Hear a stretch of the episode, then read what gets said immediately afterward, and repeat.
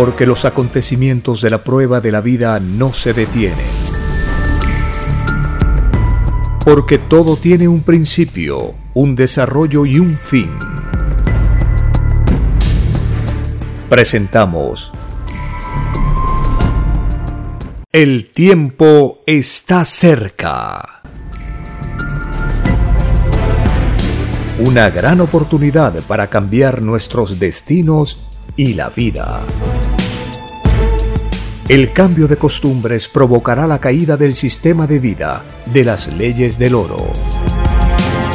Los acontecimientos le salen al encuentro a las criaturas. Una nueva revelación, escrita por el primogénito solar, Alfa y Omega, se extiende por el mundo. Ciencia celeste, nueva moral, filosofía común, justicia divina. El tiempo está cerca.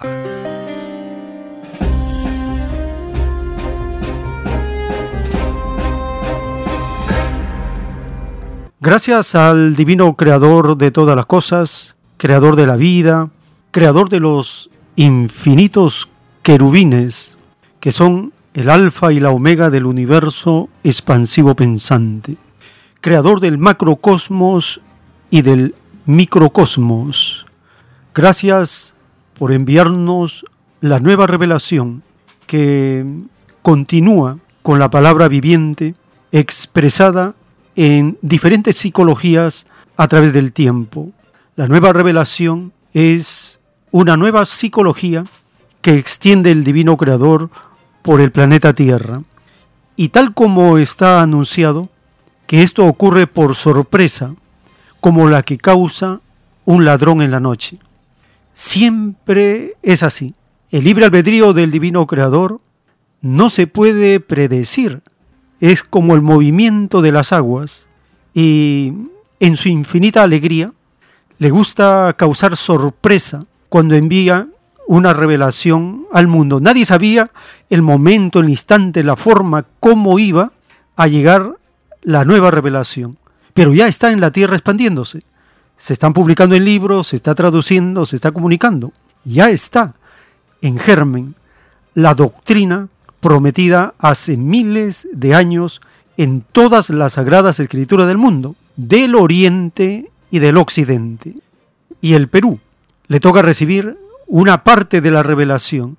304 rollos conocemos. No hay más, no hay muchos más. Apenas llegarán a 318 rollos los que se encuentran en el Perú. 2000 están en la India, 800 en Chile y el resto se encuentra en diferentes países como lo explica y lo revela el mismo autor que escribió la revelación.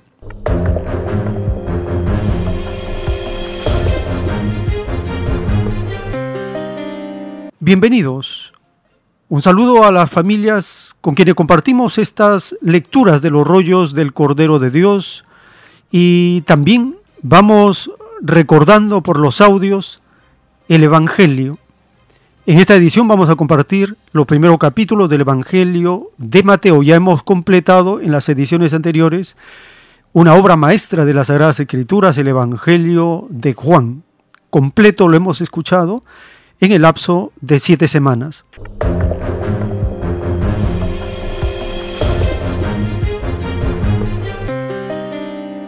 Empezamos escuchando la voz del autor de la ciencia celeste.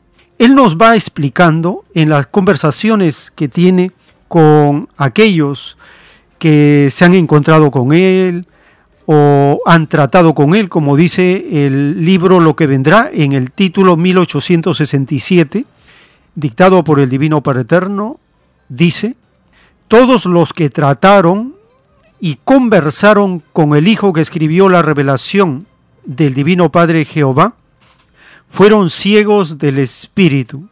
Cada discusión, cada palabra, cada expresión dejó en descubierto que estos seres más engrandecían lo de los hombres que lo de Dios. Ninguno que no engrandeció lo del Padre verá al Padre. Es más fácil que entren al reino de los cielos los que hicieron un esfuerzo por comprenderlo a que entren los que ningún esfuerzo hicieron. Escrito por el primogénito solar, Alfa y Omega.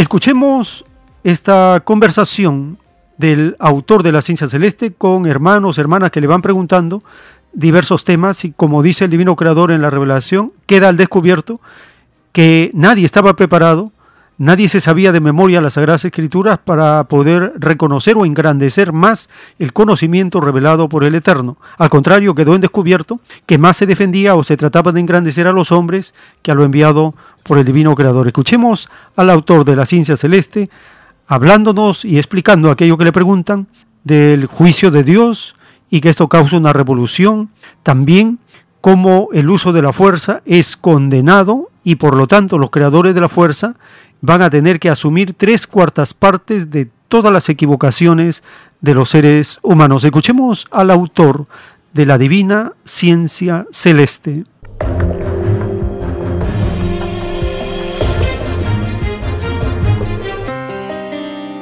Se anunció un juicio, significa que esto tiene un fin, tiene un término. El juicio es la última palabra en todas las cosas. ¿En el juicio está comprendida la destrucción del mundo o no? Ah, interesante. El juicio de Dios no es la destrucción del planeta, porque Él no, no destruye su obra. El juicio de Dios marca el fin de un extraño sistema de vida, desconocido en el reino de los cielos. Es la caída de un sistema, y no es otro. Me dice, marca el fin del sistema de vida. ¿En forma general Sí. o progresivamente? Todo, porque Él creó todo, juzga todo. O sea que se destruye prácticamente toda la humanidad. No, aquí hay transformación, no destrucción. Él transforma a los seres por costumbre. Él no emplea la fuerza, no tiene necesidad de usar la fuerza. Es tan infinito que no usa la fuerza. Entonces, el Hijo de Dios provoca en este planeta la más grande revolución. Eso se llama los que son a la izquierda los del Cordero y los que son a la derecha los de la bestia, como está el Evangelio, significa el egoísmo, la dureza con que se gobernó un mundo. Este mundo, dice el Padre, viene siendo gobernado por siglos por un grupo de acomplejados valores que como individuos no supieron vencer tal complejo. Y por culpa de este extraño complejo es que la humanidad sufre. Es así que tres cuartas partes del juicio lo reciben los que crearon este extraño sistema de vida. Y el cuarto de restantes lo recibe el pecador común y corriente. Es un círculo omega que significa juicio total, dividido por cuatro. Eso se llama el ángulo de Cristo, el cuatro, que está en el Evangelio. El mayor peso del juicio se lo llevan los que crearon este sistema de vida. Y dice el Padre lo siguiente. Este extraño sistema de vida que tomó un extraño libertinaje de recurrir a la fuerza para imponer su reinado. Y él pregunta en la revelación, ¿no están las llamadas Fuerzas Armadas extendidas por todo el planeta? Eso no lo niega nadie. Por siglos están extendidas.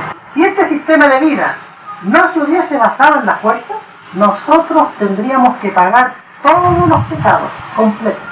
El solo hecho de valerse de la fuerza para imponer un sistema de vida, tres cuartas partes la pagan los creadores del sistema, por el solo hecho de usar la fuerza. La prueba de la vida consistía en no usar la fuerza. Otro llorar para los que. Porque tres cuartas partes menos del juicio de Dios ya es como un premio. Un hermano por ahí me decía, menos mal, me decía, tres cuartas menos, menos mal. Es un consuelo. Pero no es un consuelo para los que le caen tres cuartas partes. El tiempo está cerca. En las revelaciones telepáticas del Cordero de Dios, dictadas por el Divino Padre Eterno, se aclara por fin una de las polémicas más grandes que ha existido y sigue existiendo en el mundo, y es aquella del nacimiento del Hijo de Dios. Dice en un plano celeste, existen infinitas formas de crear hijos. Nada es imposible para la Santísima Trinidad. Las formas de crear no tienen límites. La Santísima Virgen que conoce la tierra es uno de esos divinos poderes, poder que se adelantó a la misma evolución humana. He aquí la única causa de tanta polémica con respecto a la Madre Universal. El mundo la conocerá en una nueva dimensión. La conocerá como la Santísima Madre Solar Omega, siendo una sola Madre, ha sido mencionada a través de los siglos por muchos nombres. Ella, siendo también Madre de todas las Trinidades, también se hace decir, soy el que soy, pues para algunos soy tal o cual virgen, y no solo en la Tierra, microscópico planeta, casi desconocido en el universo, sino que también en infinitos y colosales planetas que no son del reino de los cielos. Sin madre, nadie viene a la vida y sin madre no puede nacer espíritu alguno. Lo de arriba es igual a lo de abajo, escrito por el primogénito solar, Alfa y Omega.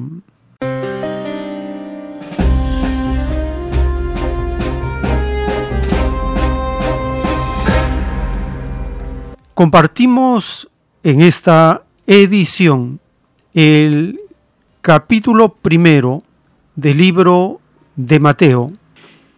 Aquí se habla de la genealogía de Jesús y el nacimiento de Jesús. La revelación nos está diciendo que el Divino Padre tiene infinitas formas de crear, de dar vida. Y el poder de la Virgen es un poder de ciencia divina que se adelantó en muchos siglos los seres humanos en prueba de vida. Escuchemos el primer capítulo del libro de Mateo.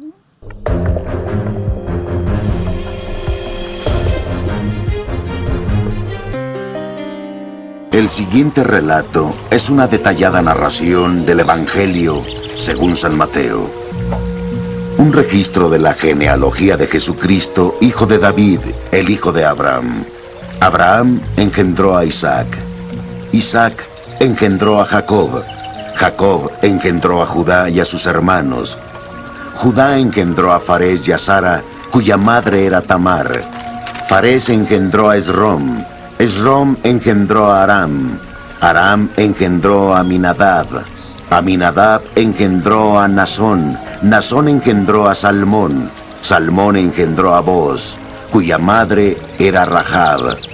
Boz engendró a Obed, cuya madre era Ruth. Obed engendró a Jesé y Jesé engendró al rey David. David engendró a Salomón, cuya madre había sido esposa de Urías.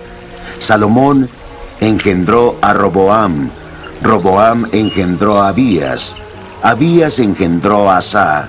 Asa engendró a Josafat, Josafat engendró a Joram, Joram engendró a Osías, Osías engendró a Joatán, Joatán engendró a Acaz, Acaz engendró a Ezequías, Ezequías engendró a Manasés, Manasés engendró a Amón, Amón engendró a Josías, y Josías engendró a Jeconías y a sus hermanos, cuando la deportación a Babilonia.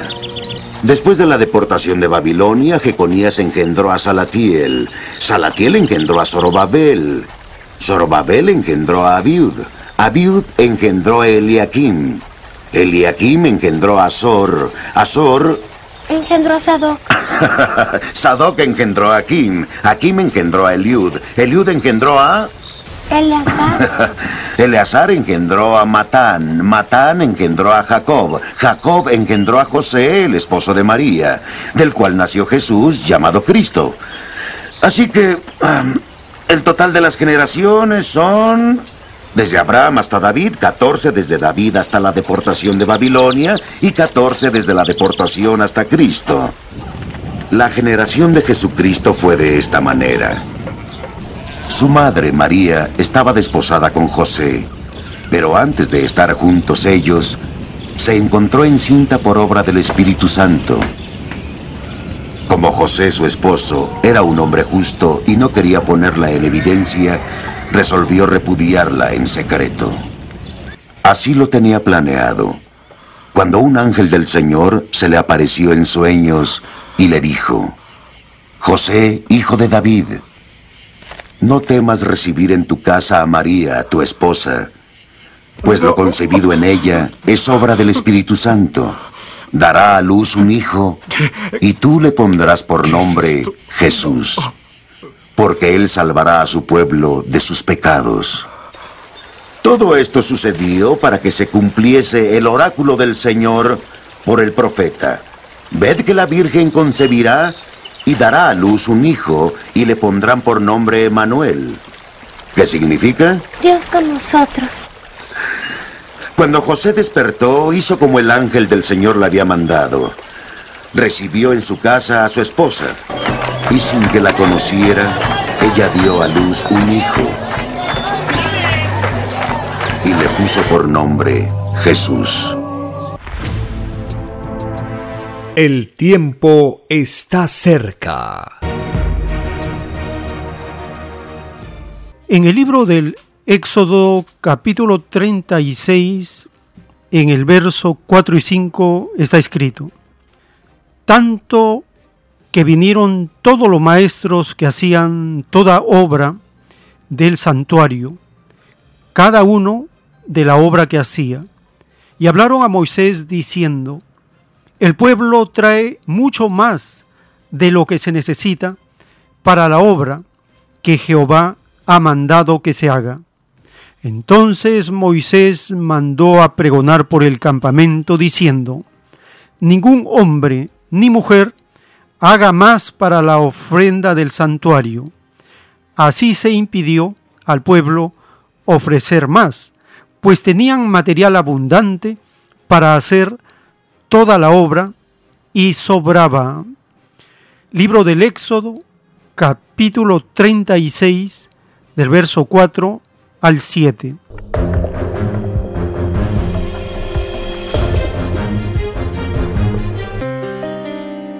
Este pasaje nos enseña que cuando se planifica la producción, cuando se convoca a todo el pueblo, hay una abundancia igualitaria y sobra, alcanza para todo. Tomando como marco este verso de las Sagradas Escrituras, Compartimos en el siguiente segmento la conversación que tenemos con el profesor Hugo Salinas.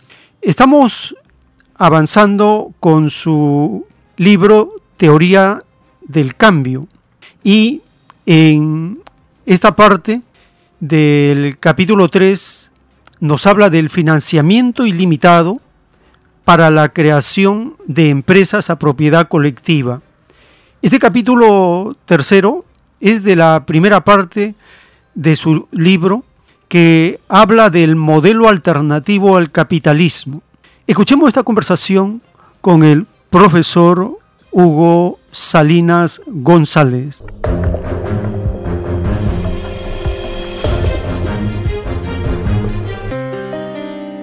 En esta siguiente secuencia del programa tenemos nuevamente la participación del profesor Hugo Salinas González, con quien estamos compartiendo el desarrollo de los capítulos de su libro Teoría del Cambio. Le damos la bienvenida, profesor Hugo Salinas. Muy buenas, Joel. Un saludo a toda tu audiencia y bueno, listo para continuar con esta conversación. Estamos compartiendo con el profesor Hugo Salinas las propuestas de su libro Teoría del Cambio. En el capítulo 3, el titular dice Financiamiento ilimitado para la creación de empresas a propiedad colectiva. ¿De dónde saldrán los recursos financieros para crear y desarrollar las empresas del sector? Bueno, como decía, si nosotros utilizamos la totalidad de la riqueza creada y la repartimos entre todos los habitantes del país, ¿de dónde saldrán los montos para realizar inversiones? De otra manera, si la totalidad del PBI que tiene dos elementos, la masa de salarios y las ganancias, las entregamos a, los que han trabajado, la masa de salarios en respuesta al trabajo desarrollado, y la masa de ganancias a todos los individuos, a todos los, a todas las personas que componen el grupo social en, en una repartición estrictamente igualitaria, que es la remuneración de base. Si repartimos entonces, si la totalidad de la riqueza creada en esos dos componentes lo repartimos entre todos los habitantes, ¿de dónde saldrán dineros para generar empresas país? Entonces, eh, resulta que en este modelo existe otra fuente que es sumamente importante y que además se le utiliza actualmente, pero con otros criterios. Es el hecho de que si eh, el dinero, y habría ahí un poco que recordar eh, de dónde viene el dinero y para qué sirve el dinero, ¿no? Y que luego se convierte en capital. El dinero nace con la economía de mercado. Desde el momento que ya nos mm, superamos el trueque como actividad económica, ¿no? Producimos maíz y lo cambiamos con, con, el productor de papas, hacemos un intercambio para tener una, canasta de alimentación más balanceada, pero en términos de economía de mercado ya no existe ese trueque, lo que existe es compra-venta. Eh, yo produzco papas y otro señor produce maíz, ocas, todos ellos ya no hacen un intercambio directo, todos ellos van al mercado y venden sus productos. Y los consumidores en general van al mercado a comprar esos bienes para constituir su canasta de alimentación. Entonces, este son procesos de trabajo diferentes que generan actividades bien diferentes y cada vez más complejas, indudablemente.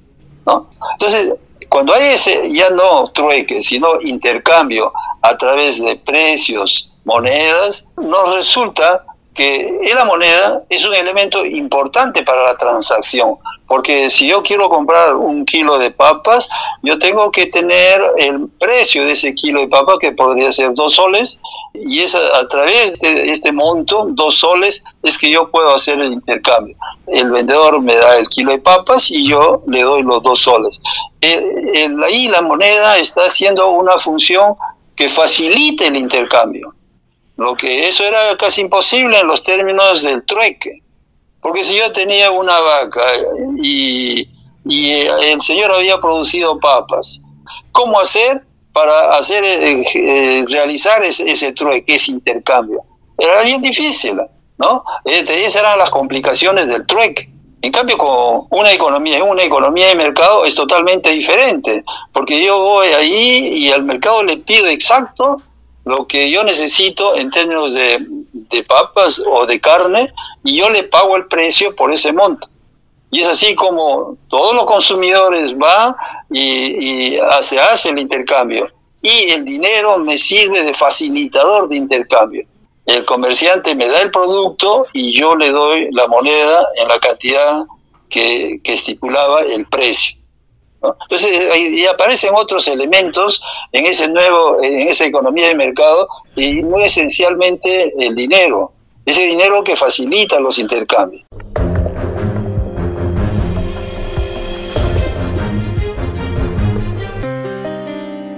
En un párrafo de los rollos de la escritura telepática dice que el divino creador no tiene nada contra la riqueza siempre y cuando no viole su ley. Y en otro texto de la revelación dice que el bendito dinero es aquel que se gana con el sudor de la frente, no explotando a otros. Teniendo entonces estas referencias, el profesor Hugo Salinas nos está explicando la función del dinero, cómo éste se convierte en capital y toma otra dimensión. También nos habla en su libro, y ahora nos explicará, de qué es lo que sostiene al valor del dinero. Y nos dice la confianza de la población. Y esto da lugar a una explicación de uno de los fenómenos que azotan, perturban, destruyen a muchas naciones, y es la inflación. Profesor Hugo Salinas, explíquenos de la función del dinero. Bueno, ese dinero cuando va a adquirir otra función, otra función que cuando se convierte ese mismo dinero en capital para poder realizar inversiones. Entonces, en esos intercambios eh, siempre eh, son intercambios generados en la raíz por empresas y en las empresas se va acumulando las ganancias y es a través de las ganancias que va a permitir más adelante generar nuevas inversiones y es con esas inversiones que ya el dinero toma la función de capital y con ese capital va a realizar nuevos proyectos o, hacer que esa misma empresa crezca, se diversifique. Entonces el capital ahí toma otra dimensión, el dinero toma otra dimensión en, términos de, capital. Pero han sido personas individuales que han estado generando estas acciones, el empresario A con el empresario B, porque si yo tenía una vaca y, y el señor había producido papas y eran empresarios diferentes, ¿no? Cuando todo ese dinero lo lanzamos a ser repartido entre todos con el nuevo modelo. Entonces surge la pregunta de dónde saldrá eh, el capital suficiente como para generar nuevas empresas o desarrollar las empresas país en, en existencia. Entonces resulta de que el dinero para realizar esas transacciones se pudo hacer gracias a que ese dinero tuvo la confianza de quien lo va a recibir la persona que recibe, por ejemplo, 10 soles en intercambio de 5 kilos de papa, él tiene la confianza de que esos 10 soles será aceptado por otra persona cuando él va a comprar o va a pagar a sus, a sus obreros. Entonces,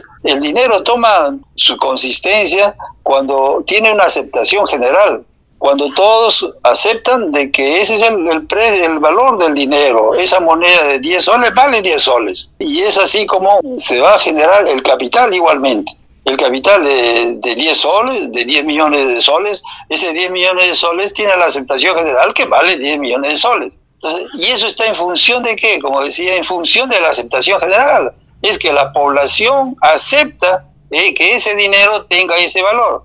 Ustedes verán que en definitiva ese monto de capital tendrá el efecto necesario si la población lo acepta. Y es así como aparece esta posibilidad de que a pesar de que yo he distribuido el total del PBI, del Producto Bruto Interno, del valor agregado durante un ejercicio económico entre todos los miembros de la colectividad, yo puedo, en tanto que persona, persona representante de la sociedad, generar ese monto de dinero, un nuevo monto de dinero, crear dinero en función de la confianza que tiene la población de ese dinero creado. Y con ese dinero creado yo puedo desarrollar nuevas empresas. Esa es la gran ventaja en, el movimiento de una economía de mercado en función de moneda, dinero, capital, basado en la confianza general. Porque ustedes habrán visto en la historia de los pueblos, y en el Perú lo hemos visto en varias oportunidades, cuando esos dineros ya no tienen la confianza general, se produce inmediatamente la, inflación. Es decir, hoy día un kilo de papa vale dos soles, pero yo ya no tengo confianza en esa moneda que valga diez, dos soles. Ya no vale dos soles. Por decir, ya no vale un sol. Entonces ya no le pido dos soles por ese kilo de papa que le vendo, le pido cuatro soles. Entonces ha perdido confianza esa moneda y se va degenerando y se va depreciando. Y es así como se ingresa en un proceso inflacionario porque hay una desconfianza generalizada. A tal punto, y ha sucedido muchas veces, que esa moneda desaparece.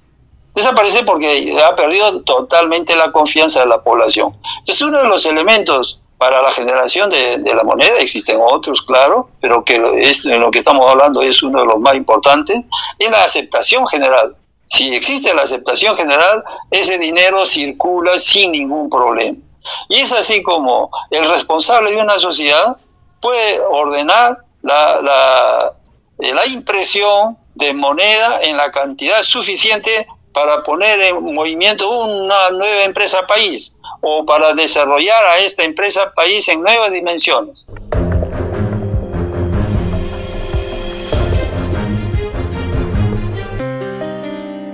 Profesor Hugo Salinas, en su libro Teoría del Cambio usted nos va explicando que esta emisión de dinero abre muchas posibilidades de generar inflación. Explíquenos cuándo habría ese riesgo con estas emisiones. Bueno, habría el riesgo de que eso genere inflación si esa creación de empresa quiebra.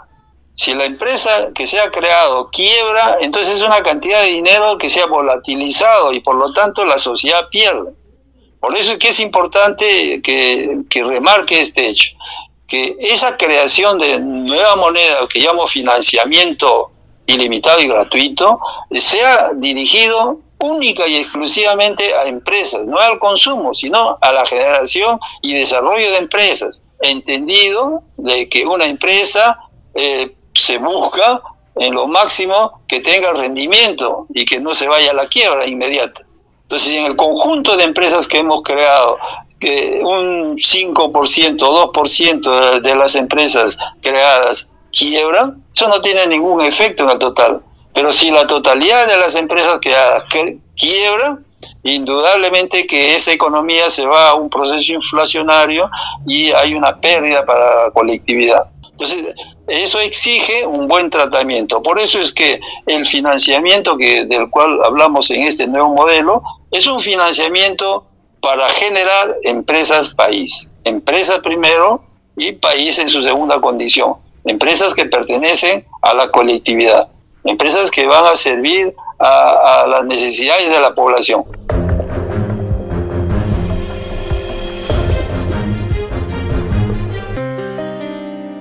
En su libro Teoría del Cambio nos explica de las características del financiamiento gratuito e ilimitado. Háblenos de estos detalles de su propuesta.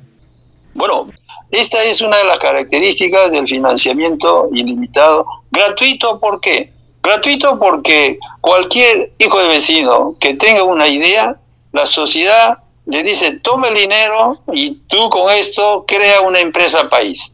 No le regale el dinero, le dice simplemente, le facilite el dinero para crear una empresa que no será de él, será del país. Entonces, cuando esa empresa que él ha creado genere ganancias, las ganancias serán del país. Es la empresa país. Es, el país que financia la creación de esta empresa y las ganancias de esa empresa en su totalidad le pertenecen al país. Esa persona entonces ha, ha sido, la sociedad le ha facilitado desarrollar sus competencias, desarrollar sus habilidades, independientemente de si él es pobre o no es pobre. No sé, la sociedad no se pregunta si él tiene plata o no tiene plata. Lo único que, exige la sociedad que ese proyecto sea correcto, bien llevado a cabo, rentable, y la sociedad le da el monto requerido en la cantidad suficiente para que esa empresa se desarrolle.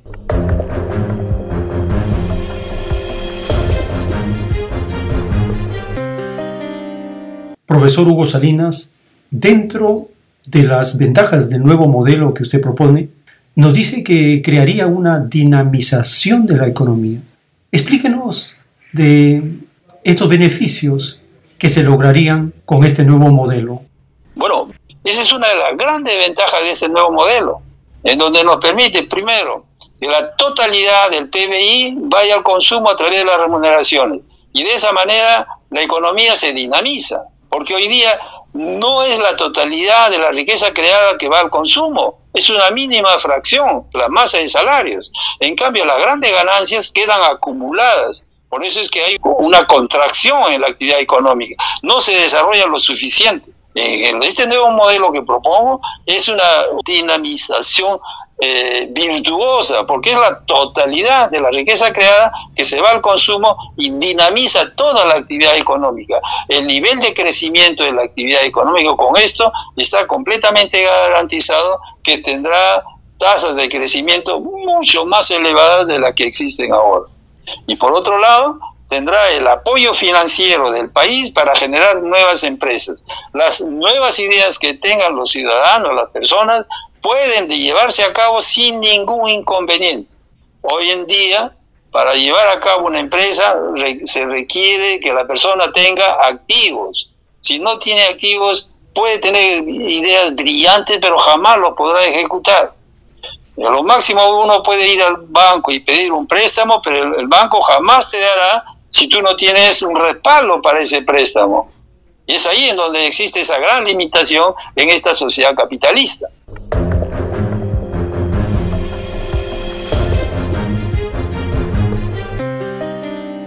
Estamos compartiendo la primera parte del libro Teoría del Cambio, el modelo alternativo al capitalismo.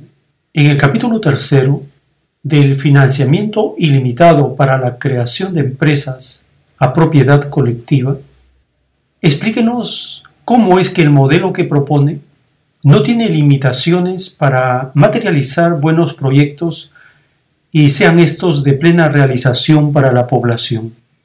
Bueno, en el modelo que presento no hay esa limitación. Cualquier hijo de vecino que tenga una idea brillante podrá tener el financiamiento ilimitado para generar empresas país. Entonces, no, serán, no serán empresas que le pertenecen a él, serán empresas que le pertenecen al país y por lo tanto la totalidad de la ganancia generada por esa empresa irán a los bolsillos de todas las personas en partes iguales, que es la remuneración de base. ¿No? Entonces, estas, estas son las ventajas de este modelo con las cuales estamos, estaríamos llegando a una nueva sociedad de igualdad económica e igualdad de oportunidades porque con esto le estamos facilitando que cada persona desarrolle sus, sus habilidades, sus competencias, sus aptitudes. Y esa es una sociedad ya no solamente igualdad económica, sino de igualdad de oportunidades. Esta es la sociedad con la que estábamos soñando y que a través de este modelo sí podríamos lograr. Esto es Joel. Muy bien, profesor Hugo Salinas. Daremos algunas respuestas que nuestros amables oyentes nos han enviado al WhatsApp.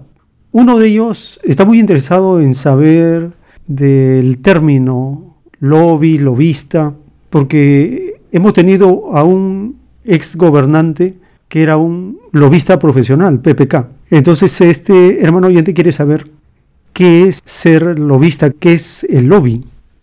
Bueno, en, términos eh, prácticos, concretos, el, el lobista es una persona que que tiene elementos de la actividad privada, ¿no? tiene buenos contactos con el sector privado, que quiere realizar inversiones, pero que requiere contar con la aceptación del gobierno, no digamos del Estado, sino más concreto del gobierno, del gobernante en turno. Entonces, el lobista eh, juega el rol de de, poner el uno eh, en, conjunción, el uno y el otro.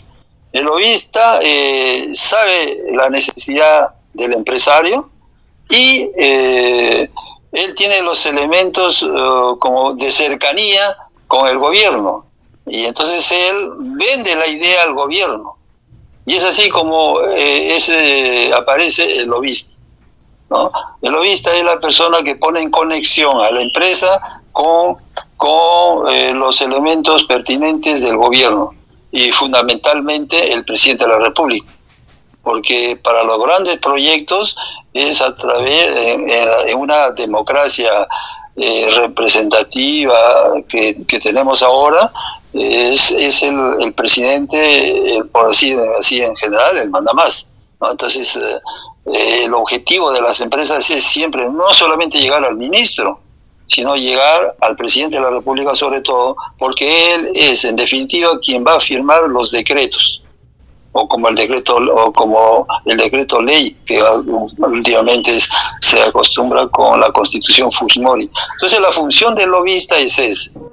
En el caso de, en el caso de Kuczynski eh, había algo más ya no era solamente el lobista, sino en muchos casos él ha actuado como empresario, y es otro tema. ¿Se puede entender al lobby como un grupo de presión? Presionan, ah, hacen las cosas a la fuerza. Teníamos entendido que en la década de los 70, 80, en algunos países socialistas se consideraba en su literatura que un lobista era un delincuente. Eh, lógicamente, lógicamente, en una economía capitalista no debemos olvidar de que el objetivo de la empresa es hacer dinero, generar ganancias, buscar la máxima rentabilidad. Entonces, eh, ese es el objetivo de la empresa. Entonces, el mismo empresario puede ser el lobista, el mismo empresario, pero en las grandes multinacionales el trabajo es bien especializado. Hay que conocer. El, empresario muchas veces no tiene los contactos, la relación directa con los gobernantes. En cambio, el lobista, su trabajo el lobista es ser amigo de todo el mundo él es amigo de la derecha, de la izquierda, del centro y de todos. y tiene muy buenos contactos. Ese es el valor del lobista. ¿No? Entonces él pone en contacto al empresario con el gobierno y él es el representante del empresario. Es el representante del empresario para lo cual se le paga, ¿no? Y se le paga muy bien. Entonces, eh, él hace presión sobre el gobierno y la presión ya viene también de la empresa, porque como persona no tiene gran peso. Él tiene peso en función de quién representa. Y si él representa a grandes potencias, a grandes multinacionales, es la presión que va de estas empresas. Y, en ese sentido, muchas veces se convierte en criminal, que es lo que está sucediendo últimamente. Es una actividad ya criminal, porque últimamente a, nivel mundial las empresas eh, se van de un país hacia el otro y se van al mejor postor porque tienen la facilidad de la movilidad, como no la tienen los trabajadores. Los trabajadores están afincados y están reducidos en, su, los perímetros de su país. En cambio, el capital no tiene ninguna restricción. Ellos han logrado, a través de, todas las presiones que han hecho a nivel mundial, de poder movilizarse sin ningún problema de un país al otro. Entonces, eh, en cuanto un, país le quiere aplicar una sanción, un impuesto, por decir, o una sanción, inmediatamente ese capital se va hacia otro país. Y de esa manera ellos se ofrecen y le dicen, bueno, si ustedes no me cobran impuestos, yo voy e invierto en su país. Y es lo que ha sucedido en el país, en el Perú. En el Perú, las mineras y, y los grandes grupos empresariales, como por ejemplo de agroexportación, ellos han venido y han realizado grandes inversiones, pero el país no les cobraba un solo centavo. ellos han venido a llevarse la riqueza y no han pagado un solo centavo durante años. Y por lo menos era el compromiso de no cobrarles nada por lo menos 10 años. Esos han sido los grandes contratos criminales ya. No solamente eh, tenían la facilidad de casi pagar salarios miserables y no pagarles en muchos casos a, los trabajadores y se llevaba la totalidad de los resultados sin siquiera hacer el pago de, de la infraestructura. Porque en el caso de las empresas de agroexportación, el país ha gastado ingente cantidad de dinero para, primero, hacer el reservorio, por ejemplo, en Olmos. Primero, hacer el gran reservorio. Votar a las comunidades que estaban asentadas cerca de donde iban a hacer el reservorio decían ellos, para que no sea eh, perjudicado, le vamos a dar otro terreno, que todo una mentira, pero aparte de eso, ellos, eh, ellos exigían que se haga el gran reservorio que lo pagaba el país. Aparte del reservorio había que hacer toda la canalización que lo pagaba el país. Y encima el agua que venía era prácticamente gratuita. Y encima ellos no pagaban nada por, por esos derechos que utilizaban y por los rendimientos que le generaba esa empresa de exportación. O sea, ellos se lo, se lo están llevando íntegro y eso ya es criminal. Nuestros gobernantes, todos ellos bien eh, eh, aceitados, como dicen, la corrupción, pues ahí es donde aparece la corrupción y con fuerza, ¿no? Entonces es el sistema capitalista que genera la corrupción. Por eso yo digo, mientras el sistema capitalista exista, la corrupción jamás desaparecerá. Se pueden hacer cárceles, leyes, lo que fuere, jamás desaparecerá la corrupción si el sistema imperante es el sistema capitalista. Entonces es un sistema ya criminal, ya no solamente de comercio, y de buen precio, no. Ellos imponen sus condiciones a los países. Y fíjense, ellos no solamente imponen condiciones a los países como el nuestro, que podíamos llamar de tercer mundo, débiles, todo, no. Ellos le imponen condiciones a los grandes países, incluso a Estados Unidos. Incluso Estados Unidos, que es la potencia más grande del mundo, las multinacionales le imponen condiciones. Entonces, eh, esa es la fuerza del, lobby, pero ya ustedes saben, detrás del lobby están las, eh, las empresas reales. Porque el lobista por sí solo no pesa nada. El lobista pesa en función de a quién representa. Entonces todos ellos se convierten en actores criminales a nivel mundial.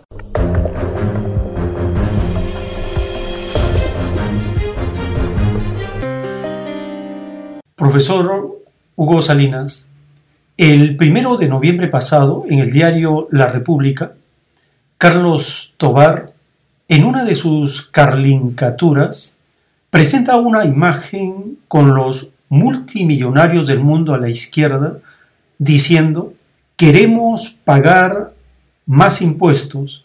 Al centro de la imagen está la jefa del Fondo Monetario Internacional ordenando subir impuestos a los ricos. Y a la derecha están los multimillonarios del Perú clamando, piedad, no podemos pagar ni un céntimo más. Coméntenos de este extraño fenómeno donde los más ricos del mundo quieren pagar un poco de impuestos. Bueno, y esto es el resultado que últimamente hubo la reunión eh, del G20 en Roma, en donde las 20 potencias más grandes del mundo por fin se han puesto de acuerdo a nivel mundial de generar un, impuesto. De la manera que ellos han dicho, de ahora en adelante, eh, ningún país aceptará el ingreso de una empresa de este tipo si no por lo menos paga el 15%. O sea, en adelante, en teoría todavía, en adelante, ninguna empresa en ningún país eh, podrá ejercer su actividad económica si no paga por lo menos el 15%. Ese ya es, una, es un, gran logro, porque si no se iban de país en país y lo, y lo destrozaban a los países que le querían eh, poner un, impuesto, una tasa, lo destrozaban porque con eso el país quedaba completamente endeble, desprestigiado y se le venía todo el mundo encima. ¿no? Hoy día por lo menos han hecho ese acuerdo, pero es un acuerdo todavía, yo diría, muy importante, pero débil todavía, por una sola razón es que ese acuerdo del G20, para que se ponga en práctica, y eso no lo dicen, ese, es el sentido criminal y que la prensa, la, gran prensa, lo oculta. ¿no? Eso, ese acuerdo del G20 que lo propagan como el gran acuerdo y que en adelante eh, la economía será mucho más armoniosa, es, no es tan cierto, porque ese acuerdo no será viable si no ha sido aceptado por cada país. Cada país, en sus formas internas que tiene, lo debe aceptar, ratificar el acuerdo del G20. Y como ejemplo lo tenemos al G15 del calentamiento global. En el calentamiento global, todos los países, los grandes países se pusieron de acuerdo ¿eh? se pusieron de acuerdo. Una en Europa se reunieron y pusieron de acuerdo en que eh, debería, deberíamos limitar el calentamiento de por lo menos, yo creo, un grado, un grado y medio. Estados Unidos estaba en la reunión, lo aceptó en esa reunión, pero como país, su país lo rechazó el acuerdo y nunca, se pudo, nunca pudo aplicarse. Eh, algunos países en Europa de buena fe, por ellos mismos lo han ido aplicando poco a poco, pero en su conjunto, que es en donde toma peso, en su conjunto, no fue aplicado por el fundamental elemento de ese conjunto, que era precisamente Estados Unidos. Entonces, en este caso, igual, eh, si bien Estados Unidos en esa reunión ha dicho sí, veamos si en la práctica su gobierno lo va a aceptar para que todos los, todas las empresas a nivel mundial, ¿no? Todas las empresas a donde vayan, pagan, paguen por lo menos el 15%. Entonces, esa es la, función del lobby y cómo está relacionado con la naturaleza de la empresa capitalista. Esto es, esto es este, Muy bien. Hay un hermano estudioso de las escrituras que dice, en las escrituras se dice que el amor al dinero es la causa de los males. ¿Cuál es su opinión si el dinero y la propiedad privada son abolidos de esta forma se podría eliminar el conflicto de clases entre los explotadores y los trabajadores que son los que producen la riqueza? Eh, bueno, ahí hay una, una mala comprensión sobre el dinero. Hace un momento ya le decía que el dinero es nada más que un elemento del proceso de trabajo. Sino que decía el amor, el amor al dinero. Decía, estaba haciendo una relación de amor al dinero como, como si fuera una enajenación, una desvirtuación, un complejo, un vicio. En ese sentido eh, va la pregunta. Ya, en el caso que precisas, eh, resulta que hay un endiosamiento del dinero. El amor al dinero es un endiosamiento del dinero, del capital. Así es. ¿Y de dónde viene ese, este, este, este comportamiento? El comportamiento viene de la dinámica de la actividad socioeconómica que crea esta sociedad, esta economía capitalista. Porque, como decía hace un momento, eh, hay señores que tienen un cierto monto de capital, ellos invierten en la creación de una empresa y ellos eh, eh, se apropian de la totalidad de las ganancias. Solamente ellos se apropian la totalidad de las ganancias. Entonces a ellos les interesa eh, cada vez que las ganancias sean mayores y para que las ganancias sean, mayores utilizan todos los medios. Uno son los salarios. Hacen de que los salarios sean cada vez más bajos. Eh, otro, hacen innovaciones para ya no pagar a muchos trabajadores, porque es la máquina que se va a encargar de reemplazar a trabajadores. Y así utilizan diferentes formas para acumular más y más y ahí es donde se va generando la idea del dinero como Dios, el endiosamiento al dinero. Pero en realidad no es el dinero, en realidad no es el capital, es el mecanismo que está en la base de la actividad económica, el mecanismo que la misma sociedad lo está aceptando, el hecho de que quien pone el capital sea el que se apropie todo. Eso la sociedad lo está aceptando. Está aceptando que los señores que tienen dinero y pongan, inviertan y creen una empresa, ellos sean los únicos dueños de las ganancias generadas por esa empresa. Y se olvidan totalmente de que esas ganancias es el resultado del esfuerzo de los trabajadores, de, de hoy y de ayer. ¿no? Pero la sociedad lo aceptó así. Y como la sociedad lo aceptó así, en toda la legislación está escrita así, a partir de la Constitución a partir de la Constitución y las otras leyes, acepta que quien pone el capital es el que se lleve todo. Y como hoy día sabemos que quienes tienen capital son poquísimas personas, son ellos solamente que se van a llevar. Y eso induce en la población a que, bueno, ellos también quieren ser capitalistas porque ven de que si ellos hacen ese tipo de inversión, ellos también pueden ser millonarios. Y además han visto que hay, hay un movimiento en las esferas. Un día es el gran señor el multimillonario, después es otro porque le ganó en la competencia en el mercado o un nuevo producto. Entonces eso induce en la mente de las personas en, en, las escrituras, incluso la escritura, digo, de, de los libros de economía, eh, de que hay que, hay que este, buscar maximizar las ganancias. Eso es un gran principio en economía. Maximizar las ganancias es el objetivo de la empresa. Pero en realidad cuando hablamos de maximizar las ganancias, nos estamos olvidando que ese, esa maximización de ganancias va a ser solamente para una sola persona. Entonces esa persona le interesa maximizar utilizando los medios más deplorables, no pagando, por ejemplo, los salarios que lo hacen lo hacen trabajar gratis. En nuestro país, a, cientos de años han trabajado gratis. ¿no? Eh, no pagando a los trabajadores o pagándome lo mínimo para solamente como subsistencia, para que pueda trabajar al día siguiente. Entonces son medios antihumanos, aberrantes, que genera, este, no es el endiosar al dinero, es el mecanismo que está generando ese endiosamiento, ese comportamiento. Y el que genera el comportamiento es la repartición individualista. Entonces, eh, va por ahí la, respuesta. Muy bien, profesor Hugo Salinas. Hemos tenido una amplia explicación de los capítulos de su libro y la respuesta a nuestros amables oyentes de los aportes del profesor de mm, socioeconomía, Hugo Salinas. Muy agradecido, profesor Hugo Salinas. Muchas gracias a ti, Joel, por esta oportunidad que siempre me brinda para conversar con tu, audiencia. Y me agradan las preguntas eh, con las cuales eh, uno puede captar mejor la idea y lo, tu mismo tu audiencia igualmente puede sentirse más animada a realizar nuevas preguntas y a, ahondar en la reflexión, que es lo más importante, ponernos en función de esto, reflexionar. Gracias, Joel. Muchas gracias. Muchas gracias. Hasta una siguiente edición. Les recordamos que pueden descargar el libro del profesor Hugo Salinas de su página web empresapaís.org. En el menú libros, allí están sus obras y el libro Teoría del Cambio. El tiempo está cerca.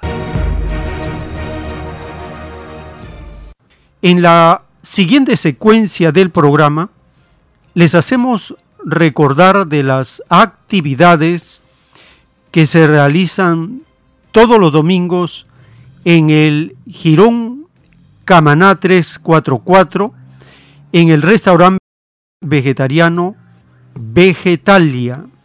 Los domingos a partir de las 3 de la tarde hay la exposición de las copias de los rollos telepáticos, se da respuestas, se hace las coordinaciones necesarias con los asistentes.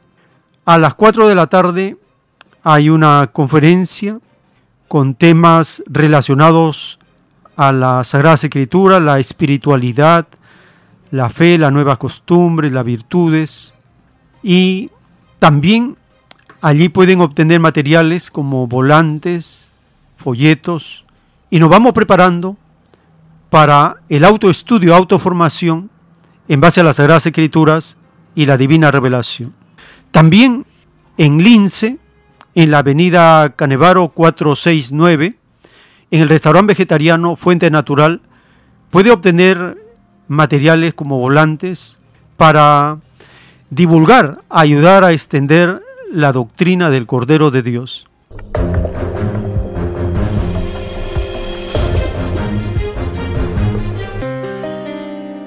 Así estamos llegando al término de este segmento y les invitamos a acompañarnos en la siguiente. Tenemos más información para compartir por la gracia del Divino Creador en unos momentos continuaremos.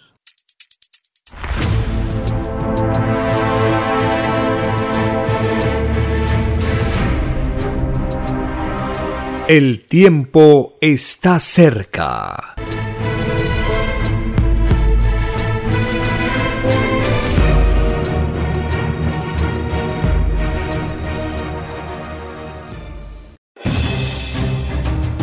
El tiempo ha llegado. Hay momentos cuando el pueblo entra en un estado de soberanía y esto ocurre cuando el creador de la vida ordena cambiarlo todo. Por mandato divino, está escrito en la doctrina Alfa y Omega que deben constituirse congresos de obreros y obreras en todas las naciones. Cristo dijo en Lucas 12, verso 32, no temáis, pequeño rebaño, porque a vuestro Padre le ha placido daros el reino.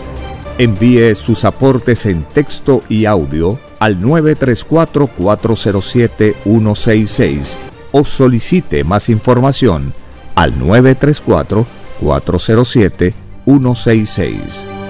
Solo una unidad común con nueva moral dará paz al mundo. Por orden de Dios Padre, el mundo será dirigido por los trabajadores. Ha llegado el tiempo para que el pueblo escoja su propio destino y se gobierne a sí mismo. Alegraos, humildes del mundo, vuestro yugo llega a su fin.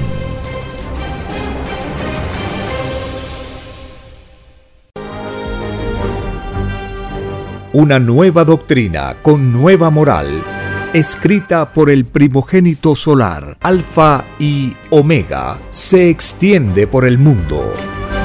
El cambio de costumbres provocará la caída del sistema de vida, de las leyes del oro. La desigualdad, la injusticia, la corrupción y la explotación dejan de serlo cuando todos los seres humanos no las aceptan ni las permiten. Conozca lo que vendrá para aprender a gobernarnos a nosotros mismos. Solo una unidad común y con nueva moral dará paz al mundo. Alfa y Omega. Comparta gratuitamente todos los libros en formato PDF de la página web www.alfayomega.com.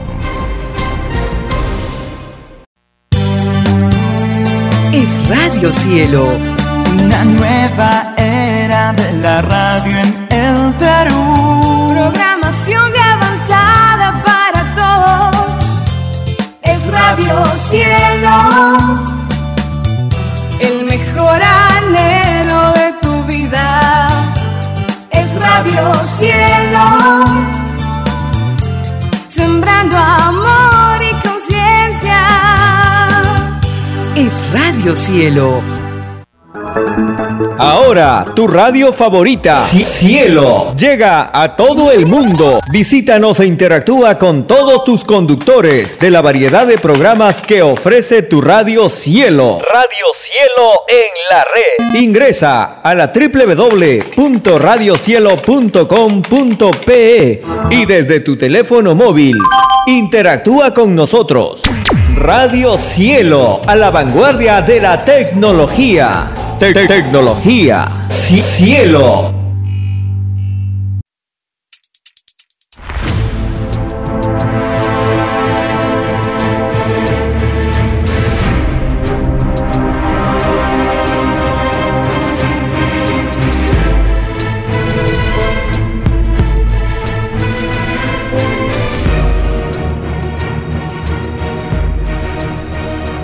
Porque los acontecimientos de la prueba de la vida no se detienen. Porque todo tiene un principio, un desarrollo y un fin. Estamos compartiendo. El tiempo está cerca. Una gran oportunidad para cambiar nuestros destinos y la vida. El cambio de costumbres provocará la caída del sistema de vida, de las leyes del oro. Los acontecimientos le salen al encuentro a las criaturas. Una nueva revelación, escrita por el primogénito solar, Alfa y Omega, se extiende por el mundo. Ciencia celeste, nueva moral filosofía común, justicia divina. El tiempo está cerca.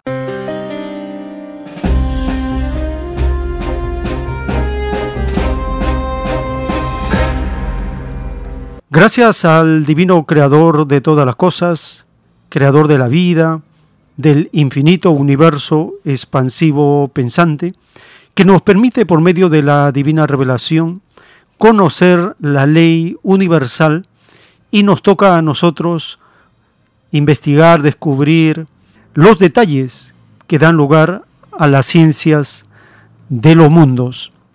Iniciamos esta hora escuchando nuevamente al autor de la ciencia celeste. Él está dando respuesta a las preguntas que le hacen las personas que trataron o conversaron con él, como dice el título que hemos leído, y allí se ve cómo los seres humanos siempre están tratando de defender los límites humanos y no la grandeza de la revelación. Escuchemos al autor de la ciencia celeste explicándonos del error de la Iglesia Católica, del error de los traductores y que se debe adorar a Dios con el trabajo y no con las imágenes. La adoración a Dios con el trabajo constituye la más elevada para este mundo de pruebas.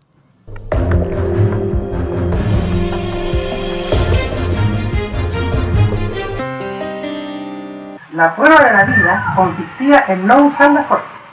Otro llorar para los que porque tres cuartas partes menos del juicio de Dios ya es como un premio. Un hermano por ahí me decía, menos mal, me decía, tres cuartas menos, menos mal. Es un consuelo. Pero no es un consuelo para, para, que le cae tres cuartas partes. una pregunta. Antes habló usted que tratándose de la o a la Sotana, sea a Satanás, ¿no? Eh, debo entender que la iglesia católica está equivocada. Indudablemente que se, se equivocó camino no, no tradujo lo de Dios en forma sincera. Porque dice el Padre, la prueba de los que tradujeron mi evangelio divino, dice, consistía en sacar una sola psicología en la traducción para los humanos. para no confundir al planeta. Los que traducieron las escrituras de Dios, que son como 300 personajes en todas las épocas, tienen un juicio aparte. Porque todo espíritu es probado por Dios. Hasta ellos son probados. La traducción, dice el Padre, su Evangelio no se hizo fiel porque los hombres traducían las cosas de Dios de acuerdo a los intereses de la época. Se falció mucho del Evangelio por conveniencias de la época. Eso se paga en Egipto. Entonces, ¿cuál es el real Evangelio? El Evangelio verdadero, dice el Padre, es aquel que no divide a nadie. Y la verdadera oración a Dios es el trabajo, y no hay más. O sea que debo entender de que las religiones y las sectas estarían de más si uno se dedica enteramente a su trabajo, ¿no? Justamente, te voy a explicar. Cuando Él le dijo que ganará el pan con el sudor de tu frente, Él quiso decir a la humanidad, imítame en el sacrificio. Todo lo que te cuesta vale más delante de Dios, dijo el siglo. Todo lo que cuesta de vos sale de uno. Es auténtico delante de Dios, de también de uno. Entonces, el trabajo tiene premio segundo por segundo de todo el tiempo que trabaja. Es más fácil, dice el Padre, que entra al reino de los cielos, uno que trabajó toda la vida, a uno que asistió a templos materiales toda la vida. El tiempo está cerca. En los rollos telepáticos del Cordero de Dios, el Divino Padre nos explica del término Hijo del Hombre. Dice en la revelación, el Divino Padre es autor de todo mérito, y no hay mérito más elevado que el trabajo. Por algo lo mandó mi divina ley. Te ganarás el pan con el sudor de tu frente. Y todo sudor es trabajo. Esta divina revelación fue dicha en muchas parábolas. Hasta mi divino Hijo primogénito cumplió la divina ley. Fue hijo del hombre. Aprendió un oficio del hombre. Fue ayudante carpintero de su Padre terrenal. Este espíritu que el mundo conoció por José, pidió en el reino de los cielos recibir en su vida la vida de mi hijo primogénito, y le fue concedido. Todo lo cumplió como lo prometió, porque todo pedido de todo humilde es concedido primero en el reino de los cielos. Los pedidos, al igual que las ideas, tienen jerarquía. Escrito por el primogénito solar, Alfa y Omega.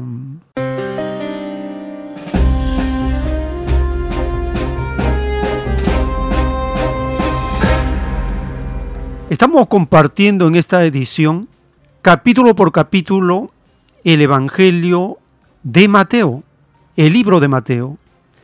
En el capítulo 2 relata la visita de los sabios del Oriente, guiados por una estrella, que es un platillo volador que de día guía a los reyes, a los sabios, llamados magos, reyes, sabios del Oriente. Ellos viajaban de día. En la noche no se podía viajar en esas temporadas por la oscuridad, los salteadores de caminos. Era peligroso transitar esas rutas. Ellos viajaban de día. El relato ocurre de día y una estrella normal, un cuerpo celeste, de día no es visible. Pero acá relata de una estrella que guiaba a estos sabios del oriente. Es un platillo volador, una nave plateada.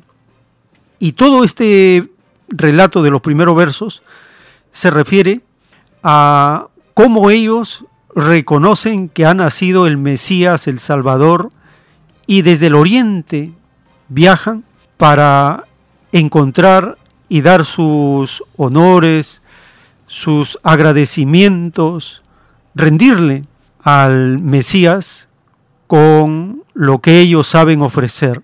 También en este capítulo 2 se habla de la conspiración que tuvo Herodes por el temor que sentía del advenimiento del Mesías profetizado en las Escrituras y ordena asesinar a todos los nacidos en esa temporada. Escuchemos el capítulo 2 del Evangelio de Mateo.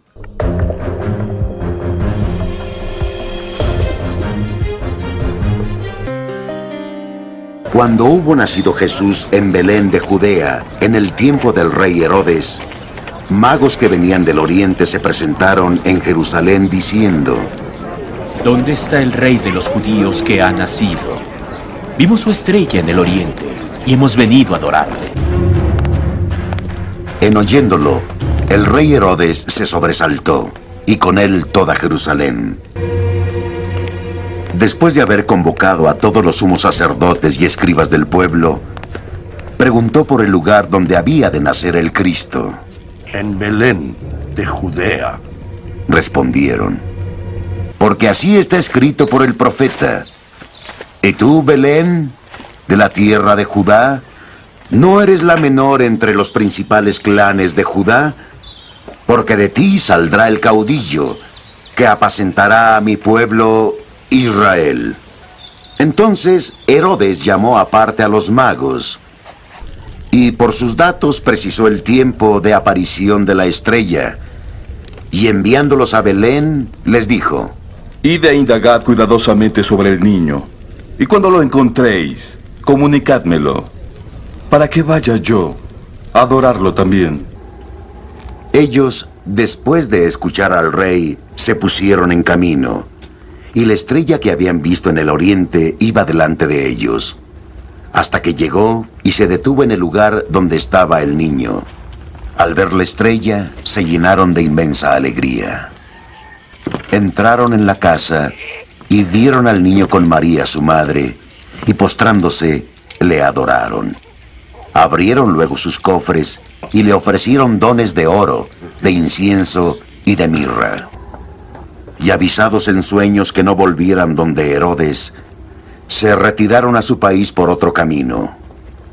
Luego que partieron, el ángel del Señor se apareció en sueños a José. Levántate, le dijo. Toma al niño y a su madre y huya a Egipto. Y estate ahí hasta que yo te diga, porque Herodes va a buscar al niño para matarle. Y él se levantó, tomó de noche al niño y a su madre, y salió para Egipto. Y estuvo ahí hasta la muerte de Herodes, para que se cumpliera lo que el Señor había dicho por el profeta. De Egipto llamé a mi hijo. Entonces Herodes, al ver que había sido burlado por los magos, se enfureció y envió a matar a todos los niños de Belén y toda su comarca, de dos años para abajo, según el tiempo que diligencia había inquirido de los magos. Entonces se cumplió el oráculo del profeta Jeremías. Un clamor se ha oído en Ramá, mucho llanto y lamento. Es Raquel que llora a sus hijos y rehúsa todo consuelo porque ellos no están más. Muerto Herodes, el ángel del Señor se apareció en sueños a José en Egipto y le dijo, levántate, toma contigo al niño y a su madre y vuelve a la tierra de Israel, pues los que buscan la vida del niño han muerto. Él se levantó, tomó al niño y a su madre y entró en la tierra de Israel. Pero al enterarse que Arquelao reinaba en Judea en lugar de su padre Herodes, tuvo miedo de ir ahí y advertido en sueños, se retiró a la región de Galilea y fue a vivir a una ciudad llamada Nazaret. Para que se cumpliese el oráculo de los profetas, él será llamado Nazareno. El tiempo está cerca. En las revelaciones del Cordero de Dios, en los planos celestes está escrito, todos aquellos que siendo autoridad fueron pasivos para con los abusadores, no entrarán al reino de los cielos. Es más fácil que entre al reino uno que siendo autoridad luchó con todas sus energías defendiendo los derechos de mis humildes a uno que no los defendió. Sé, hijito, que estás pensando en la odiosa pasividad que demuestra el llamado gobierno popular.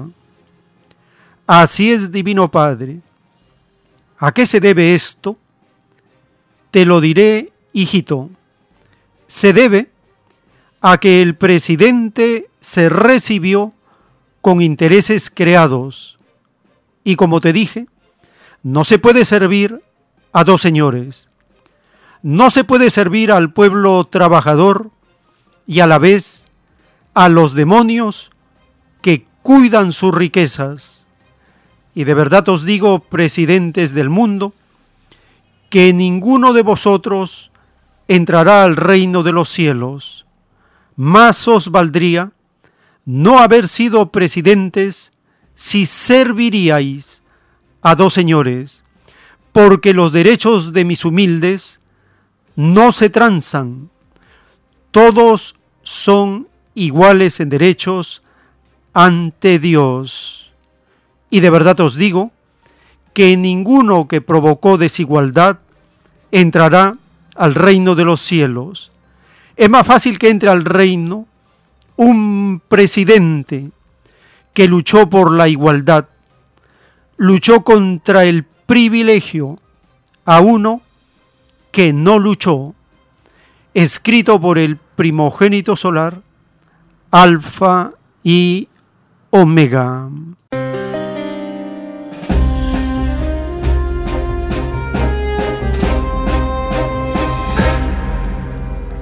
El Divino Creador nos habla del gobierno popular. Este gobierno popular, en la conversación telepática con el autor de la ciencia celeste, se refiere al gobierno que antecedió al presidente socialista Salvador Allende.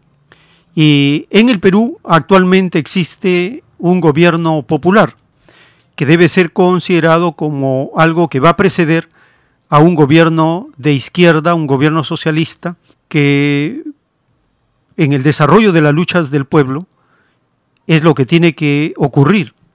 El gobierno popular está atado, como dice el Divino Creador, está atado con intereses creados y se encuentra en una lucha con aquellos que cuidan sus riquezas, los capitalistas, y el pueblo trabajador. Hay una lucha de intereses. Si el gobernante no tiene autoridad, no lucha con todas sus energías defendiendo los derechos de los humildes del pueblo trabajador, ese gobernante cae. Pero si se pone en el campo de la igualdad y lucha con toda su energía junto con el pueblo, ese gobierno popular se acerca al gobierno de la izquierda, al gobierno socialista. Para ser un gobierno de izquierda, tiene que tener doctrina. No hay gobierno de izquierda sin doctrina. Y en esta experiencia de los últimos siglos en la Tierra, la doctrina que ha servido para que exista en alguna nación, en pocas naciones, gobierno de izquierda, es la doctrina marxista. El actual gobernante no tiene doctrina y por lo tanto se encuentra solo en la etapa de gobierno popular. Si el pueblo no se autoeduca, no define sus categorías, sus conceptos, sus ideas, el pueblo está atado pero la doctrina del Cordero de Dios nos da las nuevas categorías, los nuevos conceptos y las nuevas ideas de un gobierno de izquierda, un gobierno socialista y Cristo ya implantará el gobierno comunista a nivel mundial. Esa es la etapa progresiva del desarrollo de los últimos acontecimientos de la prueba de la vida. Compartimos la nota publicada por la prensa global de los 100 días los tres primeros meses del gobierno popular en el Perú.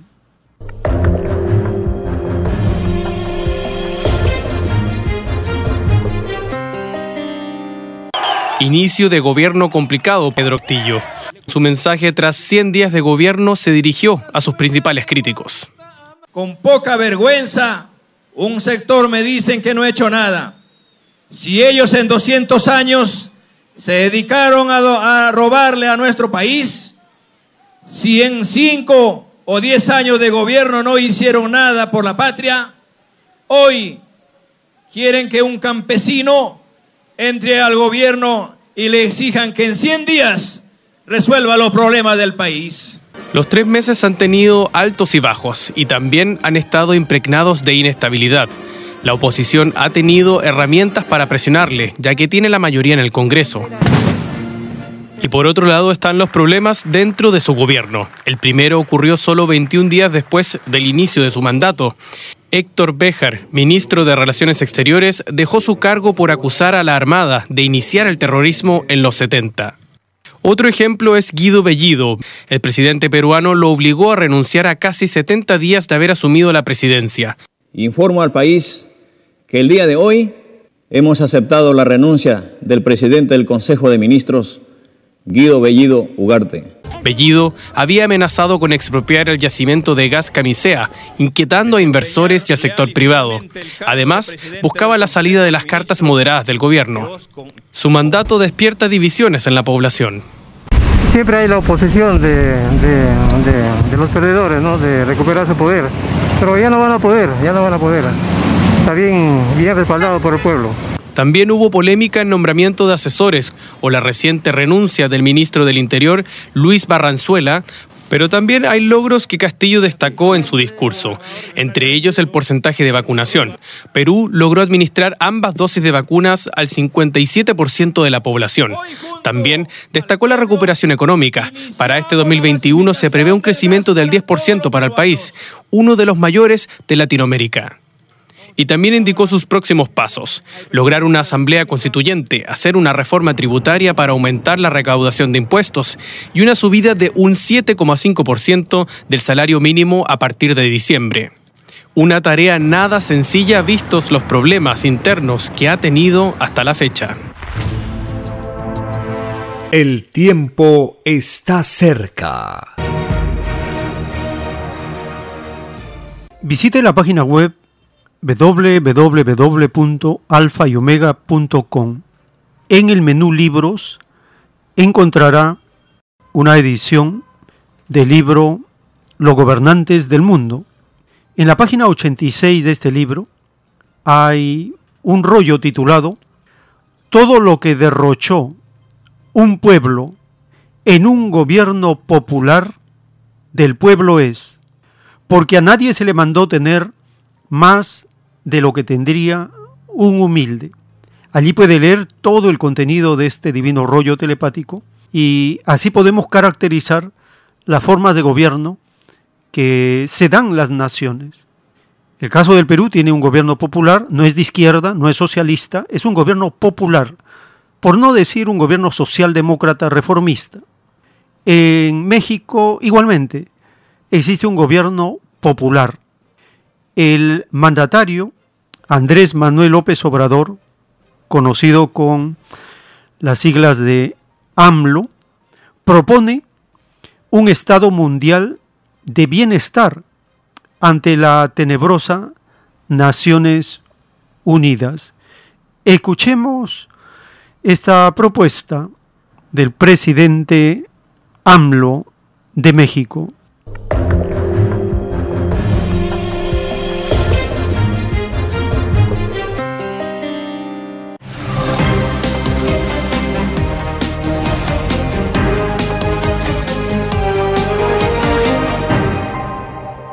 Andrés Manuel López Obrador presidió este 9 de noviembre el Consejo de Seguridad de las Naciones Unidas en Nueva York y adelantó que en los próximos días México presentará ante el Consejo General de dicho organismo un plan para crear un Estado Mundial de Bienestar para garantizar la vida digna de 750 millones de personas que sobreviven con menos de 2 dólares al día. Se puede financiar con un fondo procedente de al menos tres fuentes.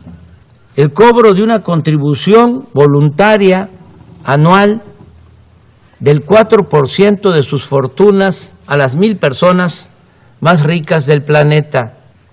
Una aportación similar por parte de las mil corporaciones privadas más importantes por su valor en el mercado mundial y una cooperación del 0.2% del PIB de cada uno de los países integrantes del grupo de los 20. El mandatario mexicano llevó las riendas de un debate abierto sobre el mantenimiento de la paz y la seguridad internacionales, exclusión, desigualdad y conflicto, en el que propuso a la corrupción como el principal de los retos para combatir esos fenómenos y llamó al organismo internacional a una participación proactiva en el contexto de crisis mundial.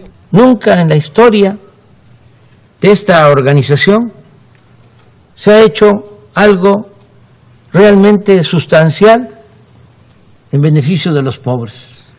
Pero nunca es tarde para hacer justicia. Hoy es tiempo de actuar contra la marginación, atendiendo las causas y no solo las consecuencias entre los ponentes, invitada por México, participó Lourdes Tibanguala, activista política indígena de Ecuador, quien en su discurso respaldó al del mandatario mexicano y se centró en una crítica sobre la corrupción, la desigualdad y la exclusión y sus vínculos con la criminalización de la protesta social. La criminalización de la protesta social se ha vuelto una herramienta de persecución desde los estados hacia los defensores, tanto de los derechos humanos como de los derechos de la naturaleza, lo cual evidencian situaciones de exclusión de diversos sectores de la población en la toma de decisiones entre ciudadanía y Estado. México presidirá por un año el Consejo de Seguridad de las Naciones Unidas a partir de noviembre del 2021 y propone combatir a la corrupción como el principal causante de la desigualdad, la miseria y los conflictos del mundo. Sara Morales Gallego, Hispan TV, Ciudad de México. El tiempo está cerca. En las escrituras sagradas de las ciencias celestes del Cordero de Dios, en un plano telepático, el Divino Padre Eterno nos revela, de verdad os digo, que si diera un poder de destruir vuestro mundo inmoral a uno de sus explotados, estad seguros que éste os haría volar y estad seguros que sería un condenado en el reino de los cielos, porque con ello atropelló la ley del Padre que dice, no matarás. Así también lo hicieron los que os alimentan con su sistema de vida explotador. Vienen matando en forma pasiva a mi rebaño, les hacen sufrir en el planeta y no lo dejan entrar al reino de los cielos. ¿Comprendéis ahora por qué es tragedia? Los demonios de vuestro sistema de vida os hablan de legalidad, derechos, propiedad privada, exclusividad, prohibición, control, etc. ¿Y qué poder moral humano les asiste si ellos han cometido la más grande inmoralidad, la de dividir un planeta, lo que jamás haría un humilde, siendo que todo humilde debió ser primero en este mundo, el que debió gobernar. Y vosotros, demonios del mundo, hicisteis lo contrario. ¿En dónde están mis humildes? ¿Tienen lo mejor de este mundo? ¿Tienen las mejores habitaciones? ¿Tienen abundancia? Ciertamente que no. Las tenéis vosotros, malditos, y os valisteis del poder del oro, tal como lo hicisteis en el pasado. Escrito por el primogénito solar, Alfa y Omega.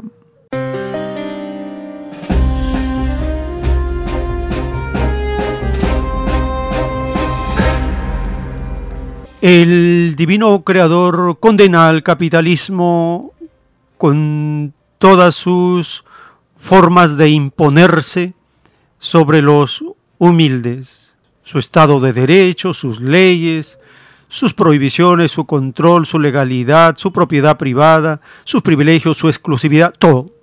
Todos los complejos del oro son condenados en la revelación. En el rebaño de Chile, el actual gobernante, un fascista, un ladrón y un terrorista, apellidado Piñera, se ha ensañado en una forma tan cruel y despiadada contra la nación mapuche que ellos están rechazando el estado de excepción. A continuación, la nota publicada de esta resistencia de la comunidad mapuche en el rebaño de Chile.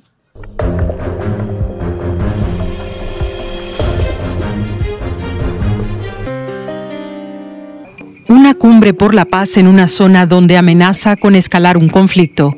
Cuatro provincias de las regiones chilenas de Biobío y Araucanía, el territorio originario del pueblo mapuche, seguirán bajo estado de excepción. El oficialismo y parte de la oposición advierten que buscan reforzar la seguridad, pero aquí acusan al gobierno chileno de reprimir al pueblo mapuche.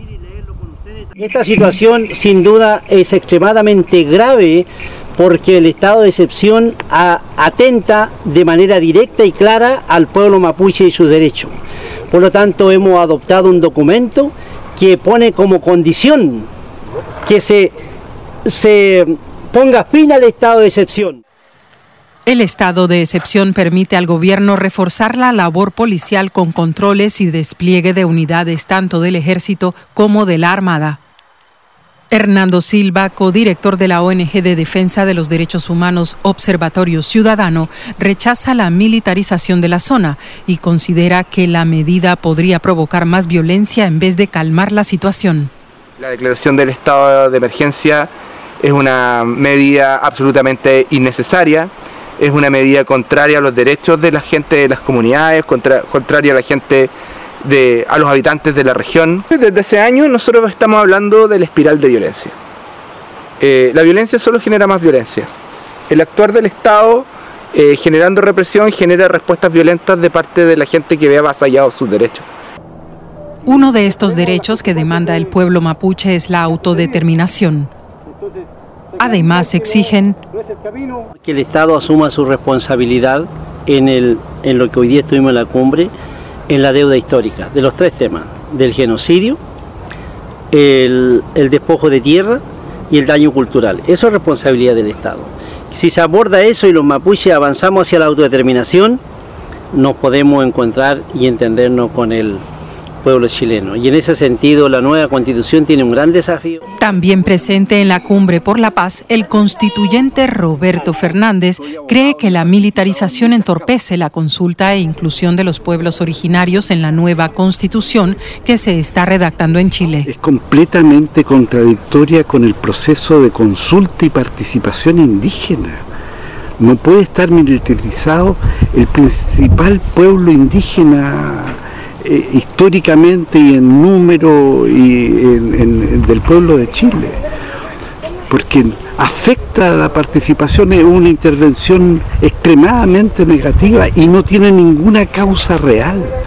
Lo que tenemos que hacer es terminar con la violencia institucional que ha afectado a los pueblos originarios, en especial el pueblo mapuche.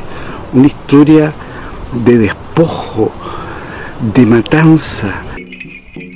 El camino para resolver el conflicto parece largo. Dentro y fuera de Chile hay cuestionamientos a la presencia de las Fuerzas Armadas, aunque parte de la población local defiende la militarización para frenar hechos de violencia, como la quema de camiones y graneros.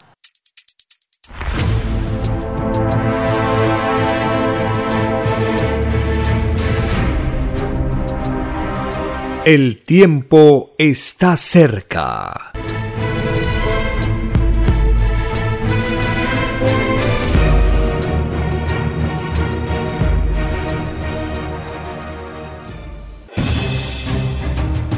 El tiempo ha llegado. Hay momentos cuando el pueblo entra en un estado de soberanía y esto ocurre cuando el creador de la vida ordena cambiarlo todo. Por mandato divino, está escrito en la doctrina Alfa y Omega que deben constituirse congresos de obreros y obreras en todas las naciones. Cristo dijo en Lucas 12, verso 32, no temáis, pequeño rebaño, porque a vuestro Padre le ha placido daros el reino. Envíe sus aportes en texto y audio al 934-407-166 o solicite más información al 934-407-166. Solo una unidad común con nueva moral dará paz al mundo. Por orden de Dios Padre, el mundo será dirigido por los trabajadores. Ha llegado el tiempo para que el pueblo escoja su propio destino y se gobierne a sí mismo. Alegraos, humildes del mundo, vuestro yugo llega a su fin.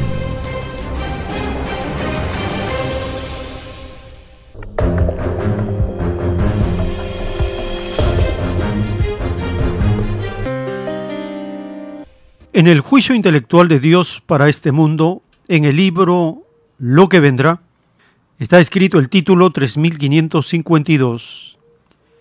El armamentismo creado por el socialismo mundial fue creado para reprimir al antiguo armamentismo de la bestia capitalista. Fue una acción obligada para parar al que hacía ya muchos siglos había lanzado la primera piedra del atropello a través del uso de la fuerza. Y escrito fue, si un pecador es castigado, más infinitamente es castigado aquel por el cual vino el pecado.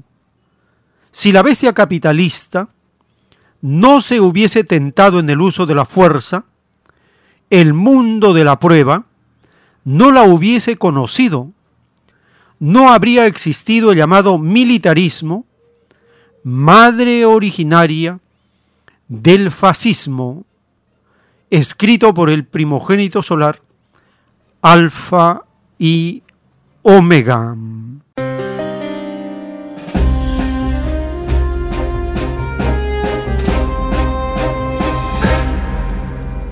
Compartimos una nota publicada donde el rebaño de China advierte sobre una guerra fría en la región de Asia-Pacífico.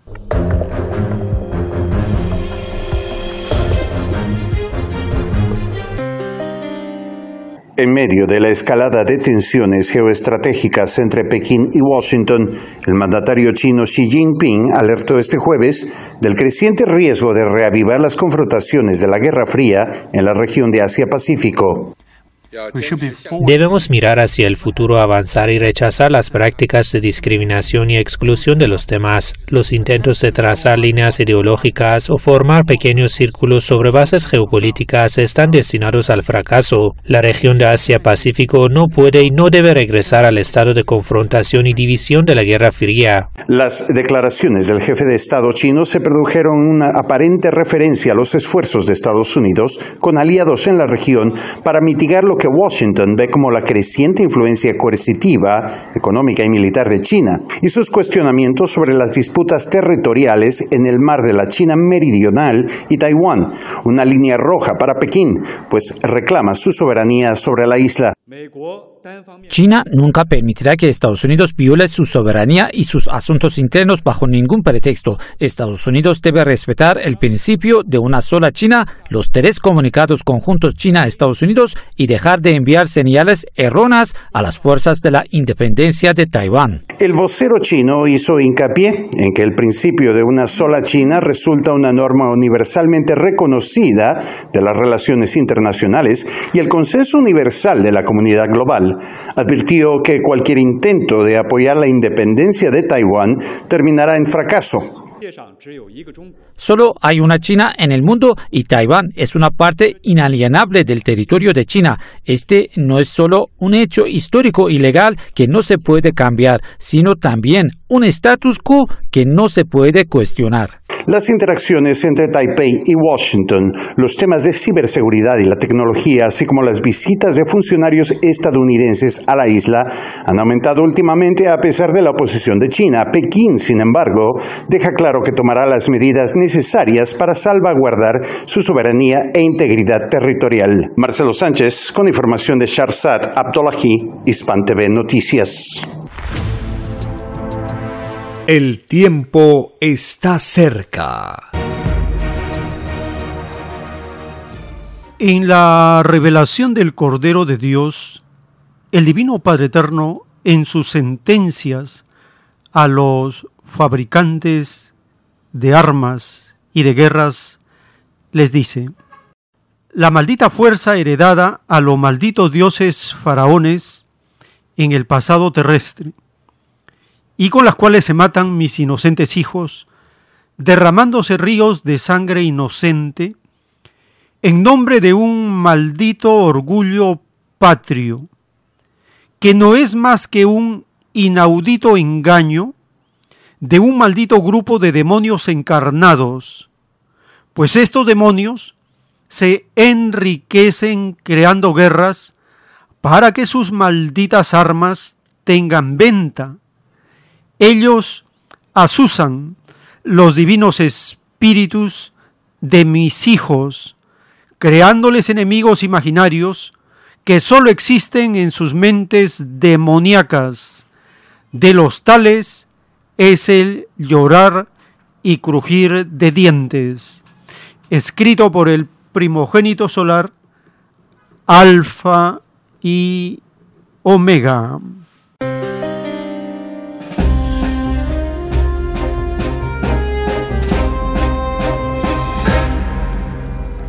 En el desarrollo del juicio final, dice el divino creador que se va a considerar como principio de arrepentimiento el gritar en las calles del mundo, el proclamar los propios errores, las violaciones, los pecados cometidos. En este caso, muchos de los llamados veteranos de guerra, al cabo de años se dan cuenta que habían sido usados por unos demonios para enriquecerse. Hispan TV publica una nota de estos veteranos de las guerras del imperialismo y están ellos dando su experiencia, su arrepentimiento y ahora su lucha activa contra el imperialismo, diciendo que el gobierno y las Fuerzas Armadas de Estados Unidos son títeres de los intereses del imperialismo.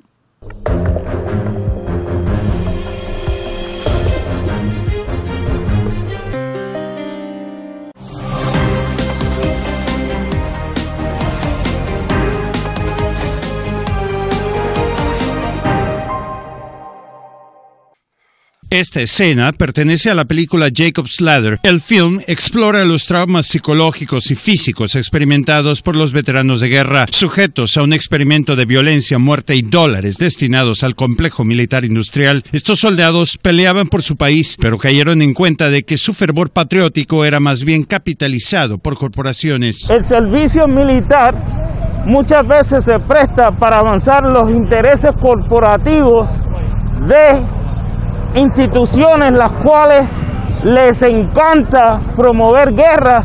Así que estamos hablando de un, un, país que les encanta la guerra para avanzar sus intereses económicos. En el Día de los Veteranos, este grupo denuncia al gobierno y a las Fuerzas Armadas como títeres de los intereses económicos del imperialismo. El enemigo no es vietnamita, iraquí, afgano ni comunista. El enemigo es el que lucra con la expropiación del capital y recursos de las naciones. Vietnam es un lugar muy interesante. A veces me preguntaba si deberíamos haber ido allí. Aún hoy me es muy difícil olvidar lo que vi y pensar que esa gente no era el enemigo. Eran gente como tú y yo, atrapados en medio de una guerra de otros. Estos son los veteranos de guerra que Estados Unidos esconde. A estos se los deja abandonados a su suerte entre problemas mentales e incapacidad física. Yo he sentido mucha discriminación contra los veteranos. Y, este, yo estoy peleando para todos los veteranos. Eh, entonces, eh, esto es una cuestión de derechos civiles eh, y los Estados Unidos no puede ser decir que es una democracia si no practica la democracia en el mismo Washington D.C. Serví en el tercer ejército del general Patton en Francia durante la batalla de Ardenas. Mi mensaje para las generaciones más jóvenes es evitar la guerra mediante el respeto a las naciones, evitar la barbarie de las armas de destrucción masiva y buscar la paz mediante el diálogo y el entendimiento. La cultura bélica de Estados Unidos dicta la doctrina de la guerra constante y en este sentido se fabrican enemigos a medida, toda vez que las corporaciones y el complejo militar industrial buscan los intereses propios de su lucro en los recursos de otras naciones que generalmente no comulgan con sus agendas capitalistas de consumo dirigido. La verdad es que los veteranos nos han abandonado, nos utilizaron para lo que querían, sacaron provecho y luego se olvidaron de nuestro sacrificio. Marcelo Sánchez, Hispan TV, Washington. El tiempo está cerca. Llegamos nuevamente al espacio de vuestra participación. Teléfonos en cabina 471 1898, el 681 1152. Tenemos una comunicación. Aló, su nombre, ¿de dónde se comunica? Aló. Sí, buenos días, hermano. Miguel Ángel de San Juan de Miraflores. Adelante, hermano, le escuchamos. Sí, muy amable. Eh, sí, eh, la derecha sigue pues insistiendo en, en, conspirar, en boicotear a nuestro presidente Pedro Castillo, pero también el presidente Castillo debe tener alguna alguna firmeza. Por ejemplo, nunca hubiera sacado a personajes, ¿no? O, deberían estar ahí siempre, ¿no? Guido Bellido, Héctor Béjar, Guillermo Bermejo y Vladimir Cerrón. E, ellos son justamente el sustento, el alma y el carácter de este partido, ¿no?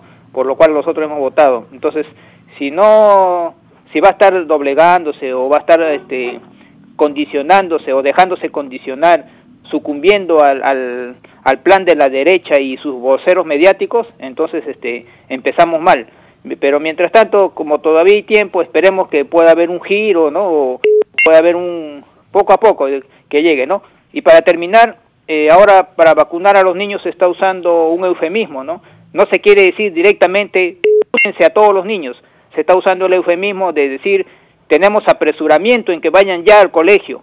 ¿Con qué objetivo? ¿Cuál es el condicionamiento ahí? Obviamente no se dice es vacunarse, pues, en los niños. Entonces eso hay que rechazarlo. Muy amable, amigo. Muchas gracias por su participación. Tenemos un siguiente contacto. Aló, su nombre. Eh, Francisco León. Simplemente para decir que eh, en una última parte de, este, esta sesión, eh, los grandes millones se han hecho a costa de la guerra. La ascensión de Estados Unidos como primera potencia mundial se hizo a cosas de las guerras maquiavélicamente con la excusa de frenar el comunismo, al menos la Segunda Guerra, ¿no?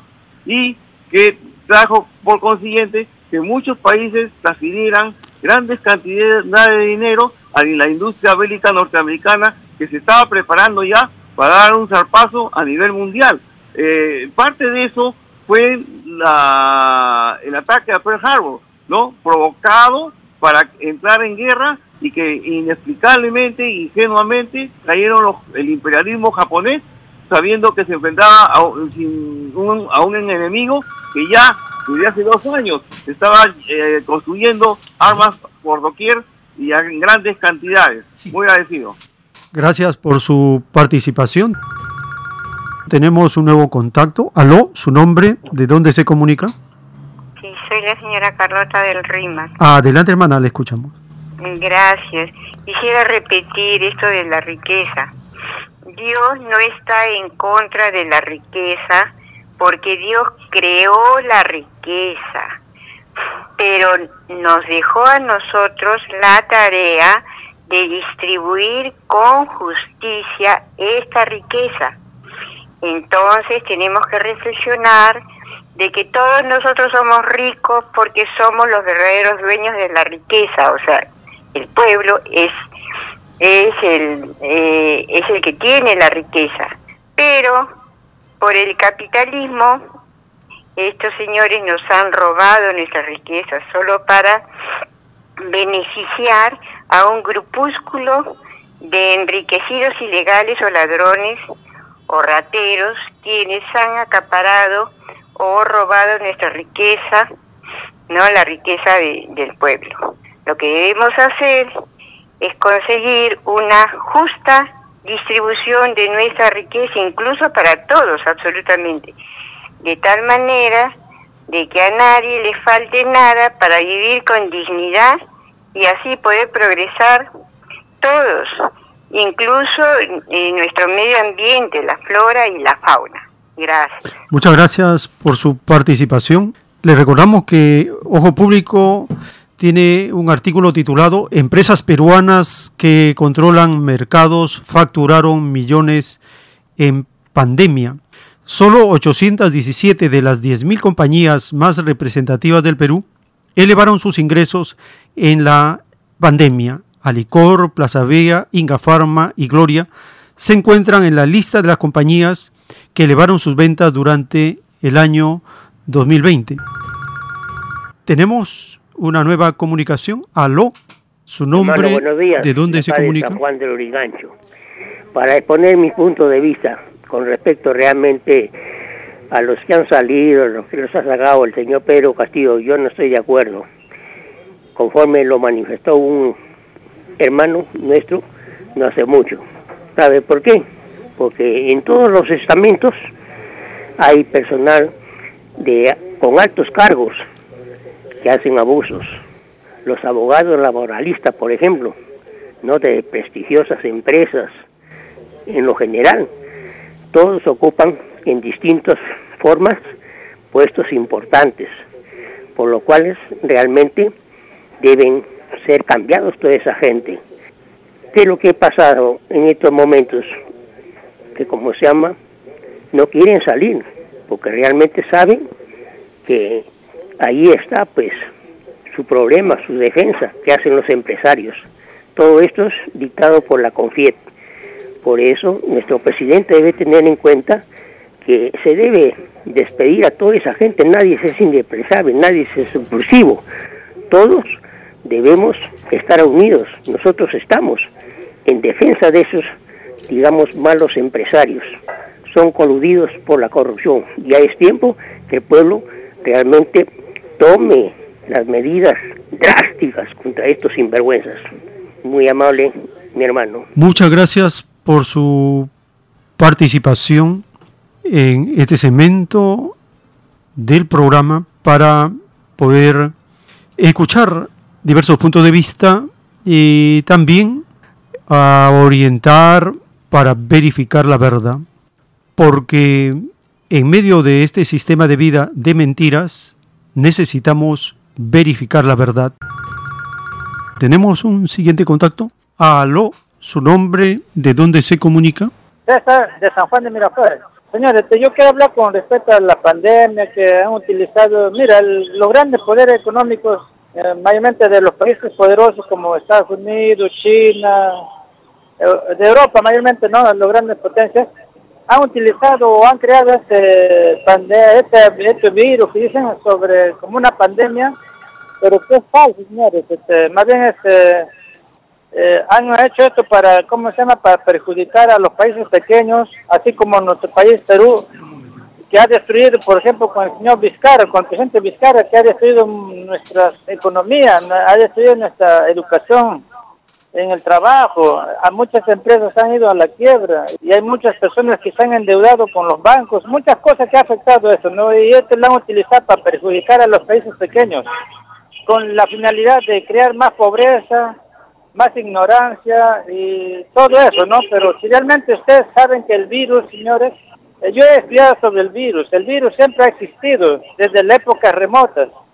El virus que han creado ahora es solamente como, es también es como una gripe o como una neumonía que, que hay tratamiento por eso, pero lamentablemente acá los gobiernos han, hecho una, un protocolo inadecuado que han perjudicado la salud de muchas personas en vez de mejorar. Esto ha sido todo ya planeado, planificado y programado para un fin, solamente para acabar con la humanidad este, de ciertos grupos para que no, no este, como ellos dicen que hay mucha población, este, ¿no? Y entonces ellos han tenido la oportunidad de, de, determinar una parte de la población, mayormente la, para la gente del gente de edad, personas que ya están enfermos, porque los hospitales eh, del Estado fueron cerrados. ¿Para qué? Para que la, gente no se atendieran. Mucha gente ha muerto de otras causas, no solamente del virus, solamente ha, muerto de causas ya que habían, como el cáncer, como la diabetes, como eh, presión alta, las enfermedades ya más, más conocidas. Bueno, gracias de todas maneras. Gracias por su participación. Tenemos un siguiente contacto. Aló, su nombre. Buenos días, a Pedro Paz de Ica. Adelante, hermano, le escuchamos. Este eh, tema de cómo los ricos se han apropiado de las riquezas ah, de todo el mundo eh, es algo cruel. Eh, ellos en su actividad económica han causado la muerte de muchos seres por hambre, por miseria, por pobreza, por ignorancia. Por eso que las Sagradas Escrituras tratan a estos seres como gente maldita, como imbéciles. Y eso no lo digo yo, lo dice la Sagrada Escritura.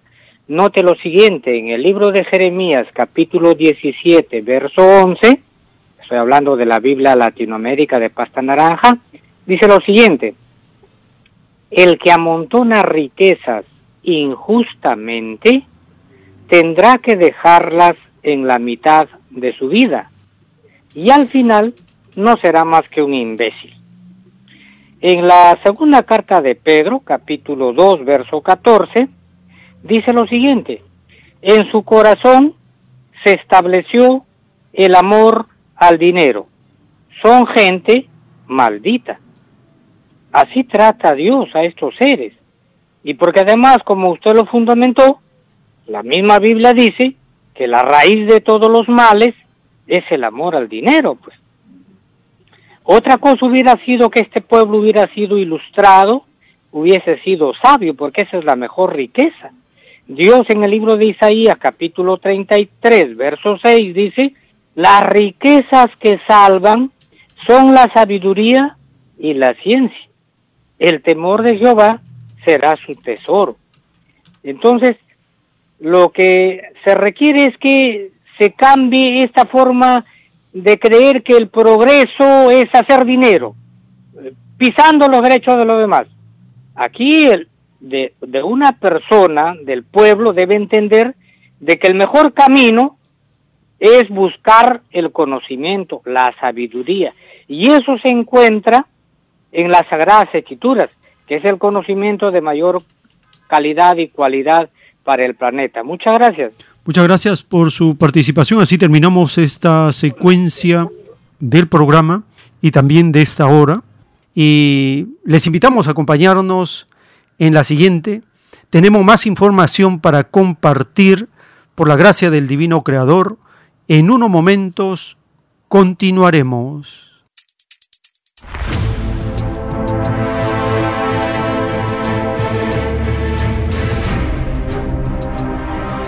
El tiempo está cerca.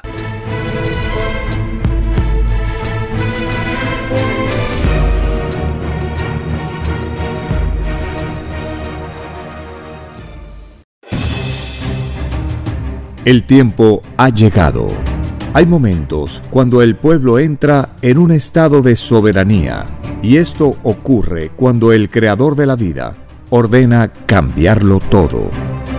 Por mandato divino, está escrito en la doctrina Alfa y Omega, que deben constituirse congresos de obreros y obreras en todas las naciones.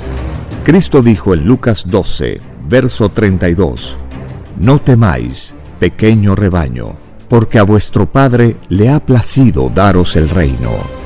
Envíe sus aportes en texto y audio al 934-407-166 o solicite más información al 934-407-166. Solo una unidad común con nueva moral dará paz al mundo. Por orden de Dios Padre, el mundo será dirigido por los trabajadores. Ha llegado el tiempo para que el pueblo escoja su propio destino y se gobierne a sí mismo. Alegraos, humildes del mundo, vuestro yugo llega a su fin.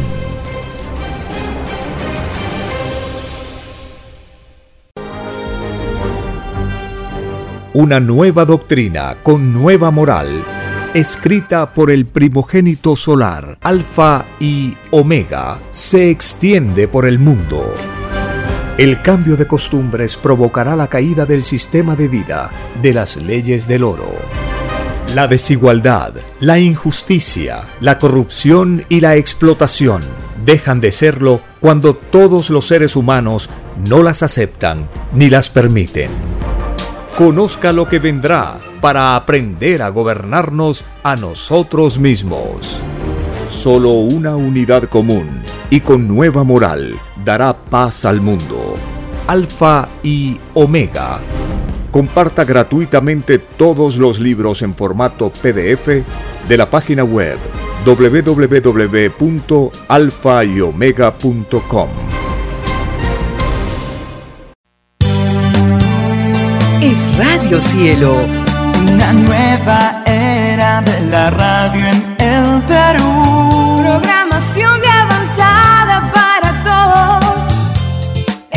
Radio Cielo el mejor anhelo de tu vida es Radio Cielo,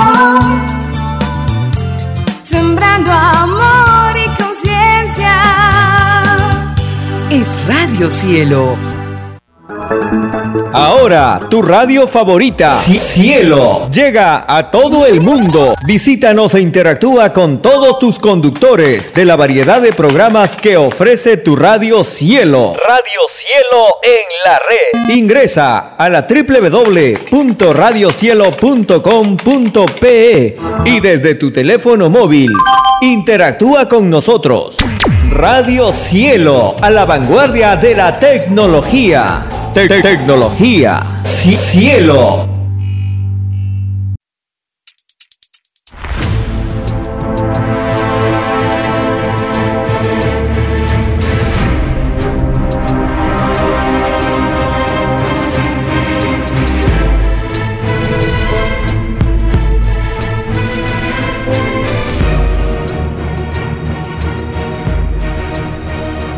Porque los acontecimientos de la prueba de la vida no se detienen.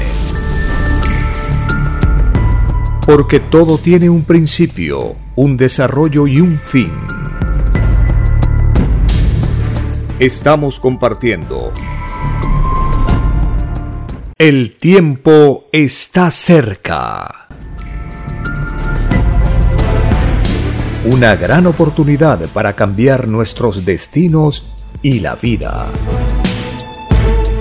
El cambio de costumbres provocará la caída del sistema de vida, de las leyes del oro. Los acontecimientos le salen al encuentro a las criaturas. Una nueva revelación, escrita por el primogénito solar, Alfa y Omega, se extiende por el mundo.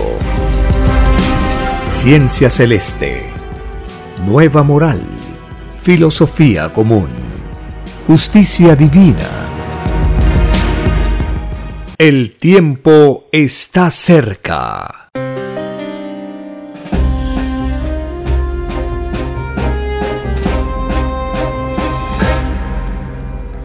Gracias al eterno creador de todas las cosas, creador del infinito universo expansivo pensante, creador de los infinitos querubines de todas las especialidades imaginables. Estamos conociendo la nueva revelación y las sagradas escrituras. En el Evangelio de Juan que hemos compartido en el capítulo 16, a partir del verso 12 en adelante, Jesús de Nazaret le dice a la gente, muchas cosas tengo que enseñarles todavía, pero ahora no me pueden entender. Pero cuando venga el Espíritu de la verdad, les guiará a la verdad completa. Ahí nos está diciendo que las Sagradas Escrituras que conocemos es una parte del conocimiento infinito de Dios. Y cuando Cristo dice, mis palabras no pasarán, significa que su doctrina va a continuar. Y la nueva revelación es la continuación de la doctrina prometida por Cristo como el gran consolador. En el capítulo 3 del Evangelio de Juan, cuando Nicodemo va en la noche a preguntarle a Jesús, y ahí le revela que hay que nacer de nuevo o reencarnar de nuevo para llegar al reino de Dios, ahí Cristo le dice, si os he dicho cosas terrenales y no me entienden, ¿qué sería si les hablara de las cosas celestiales? Escuchemos en la voz del autor de la ciencia celeste dar respuesta a estas preguntas que le hacen a aquellos hermanos, hermanas que trataron, que conversaron con él.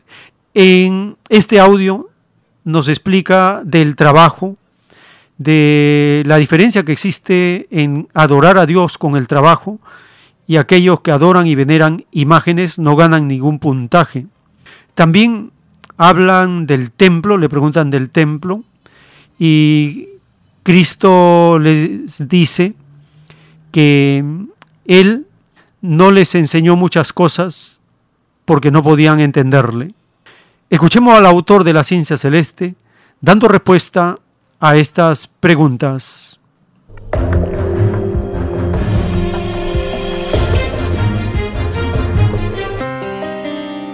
Es más fácil, dice el Padre, piensa el reino de los cielos, uno que trabajó toda la vida, a uno que asistió a templos materiales toda la vida.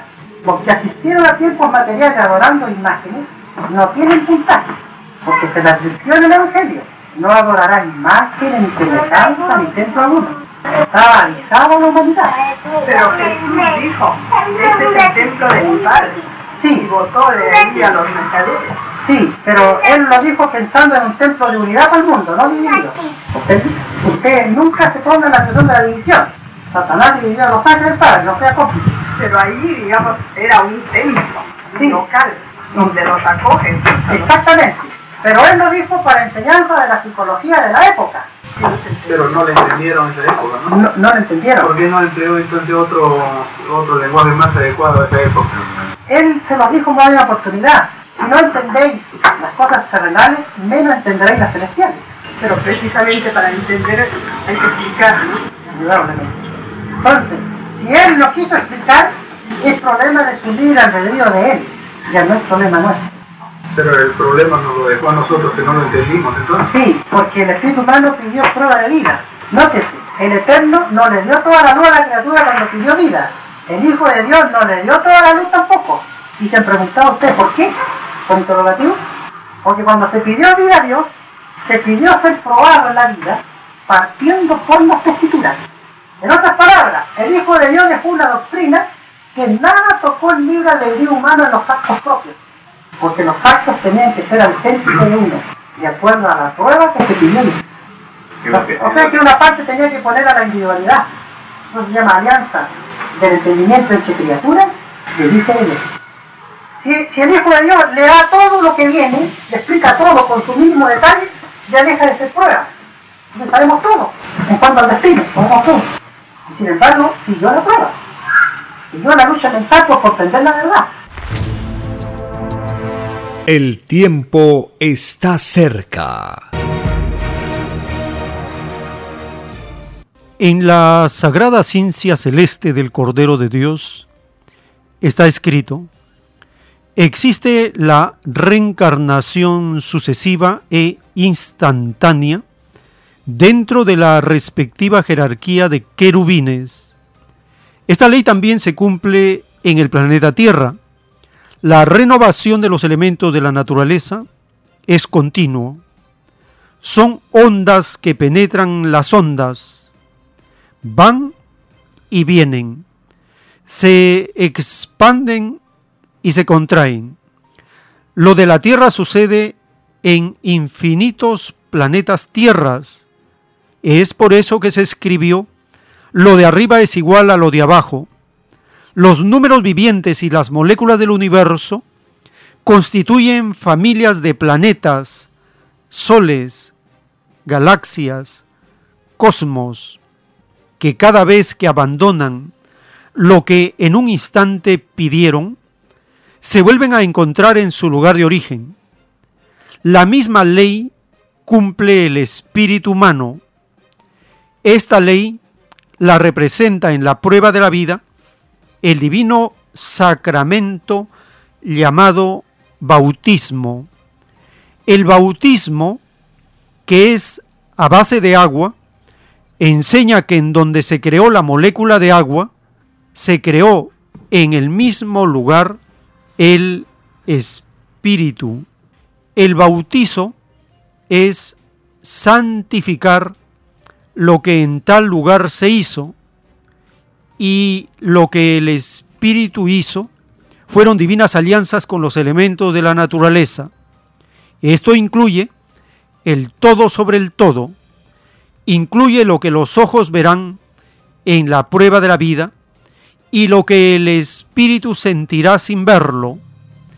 En el instante de toda reencarnación, en cualquier punto del universo, ocurre una infinita actividad magnética por los cordones solares lo que sucede en un planeta, sol, platillo volador, galaxia o universo, repercute en el todo sobre el todo, escrito por el primogénito solar, Alfa y Omega.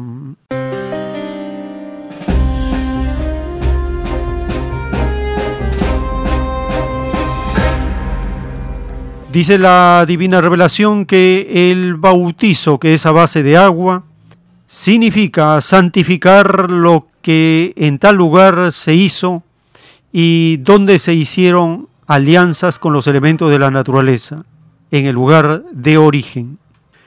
El bautizo que inició el profeta revolucionario Juan, Juan el Bautista, él en su prédica anunció la abolición del capitalismo, las religiones y el militarismo. Lo anunció en la parábola que decía, todo árbol que no plantó el Señor ya tiene el hacha puesta en la raíz y de raíz será cortado. El capítulo 3 del libro de Mateo relata la prédica del revolucionario Juan el Bautista y de su encuentro con Cristo, el primer revolucionario. Es un encuentro de dos espíritus que se reconocen. Juan reconoce a Cristo como el Mesías, el Salvador. Escuchemos el capítulo 3 del Evangelio de Mateo.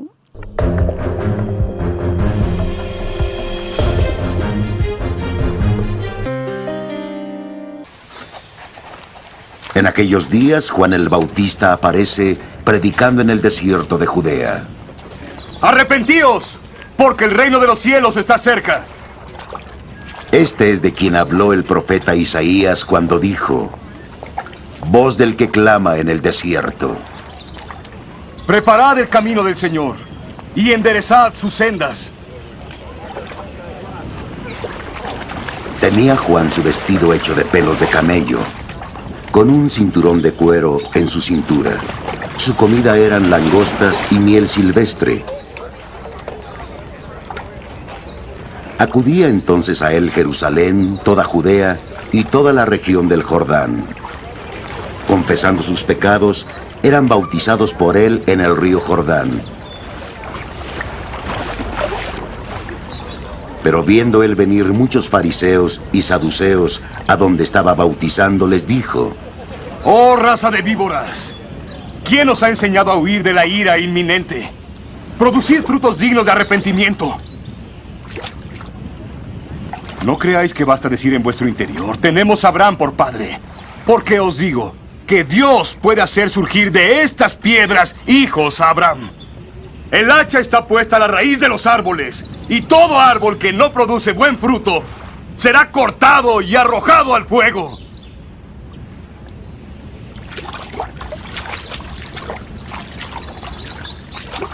Yo os bautizo en agua para conversión.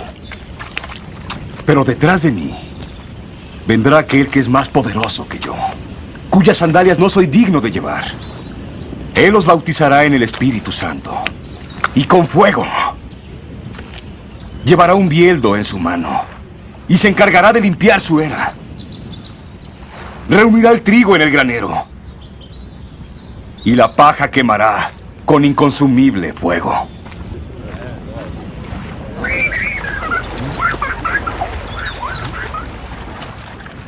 Entonces aparece Jesús, que viene de Galilea al Jordán para ser bautizado por Juan. Pero Juan trató de impedírselo diciendo, ¿Y tú vienes a mí? Jesús le respondió, Déjame ahora, pues conviene que así cumplamos toda justicia. Entonces Juan le dejó.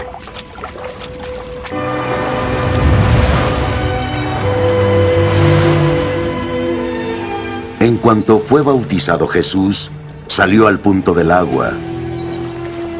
En ese momento se abrieron los cielos y vio al Espíritu de Dios que bajaba en forma de paloma y venía sobre él. Y una voz de los cielos decía, Este es mi Hijo a quien amo, con quien me siento complacido. El tiempo está cerca.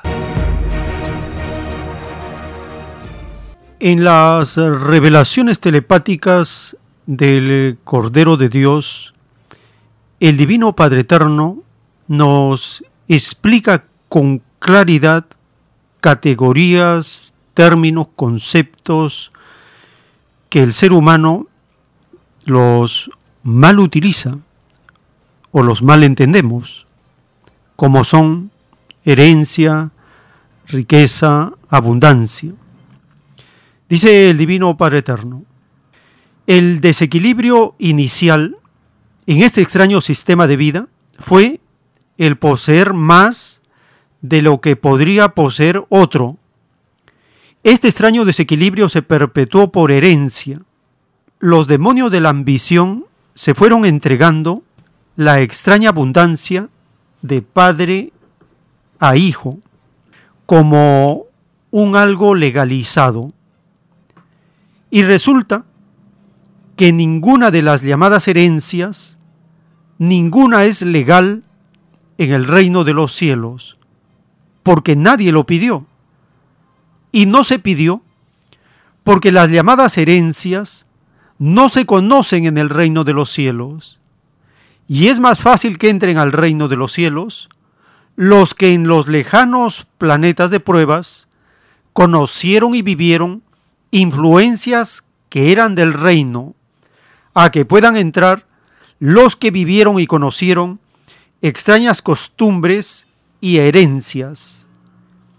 En el reino de los cielos existe el conocimiento de cómo crear cosas, la extraña riqueza por la que tanto muchos suspiran, no se conoce en el reino de Dios. A este extraño fenómeno se le llama extraño complejo de posesión. Y es más fácil que entre al reino de los cielos uno que no fue acomplejado en la prueba de la vida, a que pueda entrar uno que lo fue. Contra los extraños complejos había que oponer resistencia mental. Es más fácil que entre al reino de los cielos uno que opuso resistencia mental a la riqueza ilegal de la tierra, a que pueda entrar uno que se dejó influenciar por ella, escrito por el primogénito solar, Alfa y Omega.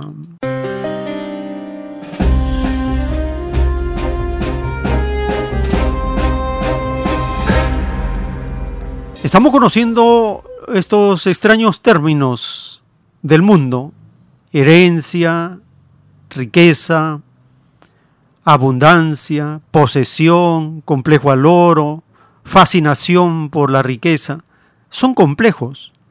Dice el divino creador que en el reino de los cielos existe el conocimiento de cómo crear las cosas.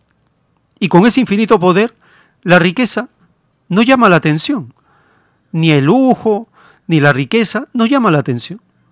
Porque existe el conocimiento de poder crear las cosas.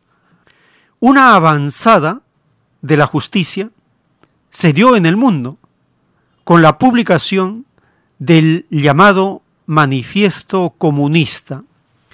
En este documento de 1848 se publican medidas que pueden ser adoptadas en muchos países.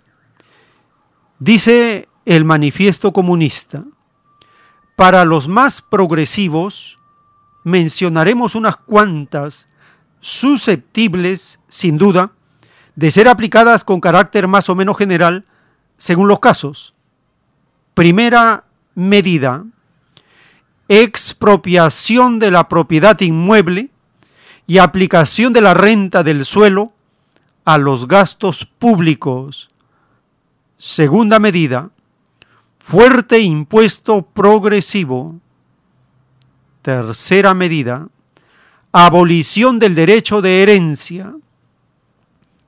Cuarta medida, confiscación de la fortuna de los emigrados y rebeldes. Quinta medida, centralización del crédito en el Estado por medio de un banco nacional con capital del Estado y régimen de monopolio. Sexta medida, nacionalización de los transportes. Séptima medida, multiplicación de las fábricas nacionales y de los medios de producción, roturación y mejora de terrenos con arreglo a un plan colectivo. Octava medida, proclamación del deber general de trabajar, creación de ejércitos industriales, principalmente en el campo. Novena medida. Articulación de las explotaciones agrícolas e industriales. Tendencia a ir borrando gradualmente las diferencias entre el campo y la ciudad. Y la décima medida, educación pública y gratuita de todos los niños, prohibición del trabajo infantil en las fábricas bajo su forma actual, régimen combinado de la educación con la producción material, etc. Estas diez medidas del manifiesto comunista provocaron revoluciones en muchas naciones y provocaron el pánico de los demonios capitalistas. Si éstas fueran mencionadas por un presidente, provocaría una conmoción nacional, provocaría una revuelta nacional, provocarían una revolución. Para esto es necesario que el pueblo esté preparado, que nosotros los trabajadores que producimos la riqueza asumamos estas medidas como algo, como algo justo y necesario, y urgente y conveniente. Están justificadas estas medidas del manifiesto comunista. Y no son del pasado, son actuales, son vigentes, son posibles de ser realizadas. La China la realiza en un grado imperfecto y con limitaciones, pero muchas de estas medidas las aplica. ¿Por qué? Porque hicieron una revolución socialista, porque tienen una constitución socialista basada en el marxismo-leninismo. Por eso. Y se declaran una nación socialista, la doctrina del Cordero de Dios la llama imperfecta, y el rebaño de China se reconoce que están en la etapa primaria todavía del socialismo, los primeros peldaños.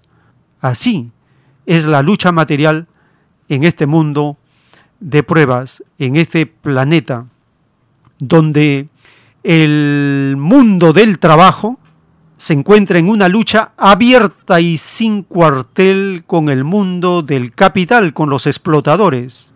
Compartimos una nota publicada por la televisión china. Allí se menciona que el llamado Partido Comunista de China concluye una sesión plenaria y aprueban una resolución sobre sus logros, sus éxitos, sus realizaciones.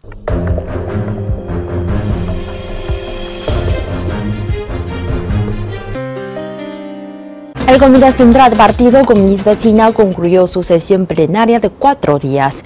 Los participantes revisaron un informe de trabajo y aprobaron una resolución sobre las experiencias y los logros del partido. La resolución aprobada en la sesión plenaria del Comité Central del PCCH revisa los eventos clave en los 100 años de historia del partido y responde a dos preguntas. ¿Por qué tuvo éxito el partido en el pasado? ¿Y cómo puede seguir teniendo éxito en el futuro? La resolución subraya cómo China superó décadas de humillación para alcanzar el desarrollo económico. La sesión plenaria reforzó el principio del pueblo primero de China y su búsqueda del socialismo con peculiaridades chinas. Citó las fuertes instituciones del país y el firme fundamento para lograr la revitalización nacional. La sesión plenaria también reconoció el desarrollo reciente de China en 12 frentes bajo el liderazgo del secretario general Xi Jinping. La sesión enfatizó que China ha alcanzado un desarrollo económico mucho más equilibrado, coordinado y sostenible. Hoy la economía transita por un desarrollo de alta calidad que es además más eficiente, equitativo, sostenible y seguro. La vida del pueblo ha mejorado en todos los aspectos. La participación pública en la gobernanza social está creciendo. La gobernanza social es más inteligente, está más basada en la ley y es más especializada. China ha dedicado más esfuerzos que nunca antes a la conservación ecológica y ha hecho importantes progresos en la construcción de una China hermosa. China se mantiene firme en cuestiones clave. Sigue defendiendo la política de un país dos sistemas y promoviendo la reunificación nacional. El país también ha avanzado en la diplomacia de gran país con peculiaridades chinas en todos los frentes. El concepto de comunidad humana con un futuro compartido se ha convertido en una consigna que lidera la tendencia de los tiempos y el progreso humano. La sesión también puso de relieve la importancia histórica de las labores del partido a lo largo del último siglo en cinco aspectos. Transformó fundamentalmente el futuro del pueblo chino, abrió el camino correcto para alcanzar la revitalización de la nación china, demostró la fuerte vitalidad del marxismo, ejerció una profunda influencia en el curso de la historia mundial e hizo del partido un pionero de los tiempos. Mirando al futuro, la sesión considera que el partido debe ser modesto y prudente, alejarse de la arrogancia y la imprudencia y trabajar duro. La sesión también señaló cuatro claves para alcanzar la meta del siguiente centenario, que incluyen mantener estrechos lazos con el pueblo y actuar en línea con la filosofía de desarrollo centrada en el pueblo, para lograr proteger y avanzar los intereses fundamentales de la abrumadora mayoría del pueblo. Los miembros del partido deben tener en cuenta que uno prospera bajo la adversidad y perece en la laxitud. A lo largo del último siglo el partido ha acumulado experiencias mientras alcanzaba estas metas. Las áreas incluyen la protección del liderazgo del partido, priorizar el pueblo y avanzar en la innovación teórica. Durante la sesión también se acordó celebrar el vigésimo Congreso Nacional del PCCH en la segunda mitad de 2022. CGTN en español. El tiempo está cerca. La prueba de la vida es una lucha entre las 318 virtudes que todos hemos pedido al Divino Padre y la resistencia mental a las 318 contravirtudes que también se ha pedido conocer, experimentar y vencer. Nuestra lucha de virtudes incluyen la defensa de la libertad y no de libertinaje. En el socialismo se vive la libertad y en el capitalismo el libertinaje. Y los libertinos del capitalismo acusan a los que viven en libertad en el socialismo de dictadura. Esas mentiras y calumnias tenemos que rechazarlas y combatirlas siempre. Y la justicia divina nos da los argumentos para combatir esas mentiras y ataques de los demonios libertinos del capitalismo. En el juicio intelectual de Dios para este mundo, en el libro Lo que vendrá, está el título 2087 dictado por el Divino Padre Eterno. En la prueba de la vida surgieron los libertinos de la vida, los que habiendo vivido en sistemas de vida en que conocieron la filosofía común o socialista y que buscaron el extraño libertinaje corrompido del llamado Occidente, los tales no entrarán al reino de los cielos, porque es más fácil que entren al reino de Dios los que vivieron durante la prueba de la vida en una forma de vida unificada, en una sola filosofía, porque hicieron lo opuesto a lo de Satanás, los que prefirieron al llamado Occidente, influenciado por la bestia, no supieron elegir, porque incluyeron en sus maneras de pensar a la extraña división de Satanás. La prueba de la vida consistía en no imitar a Satanás ni en una molécula o sensación de sí mismo, escrito por el primogénito solar, Alfa y Omega.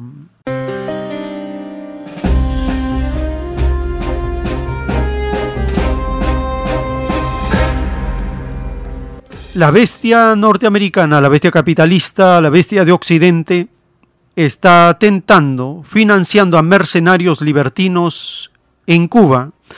Son gente acomplejada por el oro, que quieren y siempre están causando problemas al gobierno socialista que enfrenta una batalla gigantesca contra el imperialismo norteamericano.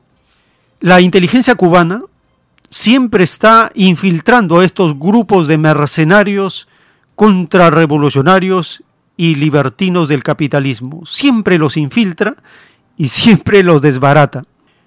Estos días, el 14 de noviembre, está anunciada una marcha de estos libertinos apoyados abiertamente por la bestia norteamericana, con todo su poder y sus redes, para perturbar al gobierno socialista de Cuba. El canciller Bruno Rodríguez hizo una exposición en conferencia de prensa señalando estos ataques despiadados, inmorales del imperialismo. Compartimos la nota publicada de estos intentos de provocar una insurrección social en Cuba, donde Estados Unidos financia abiertamente, inmoralmente, a esta llamada marcha opositora.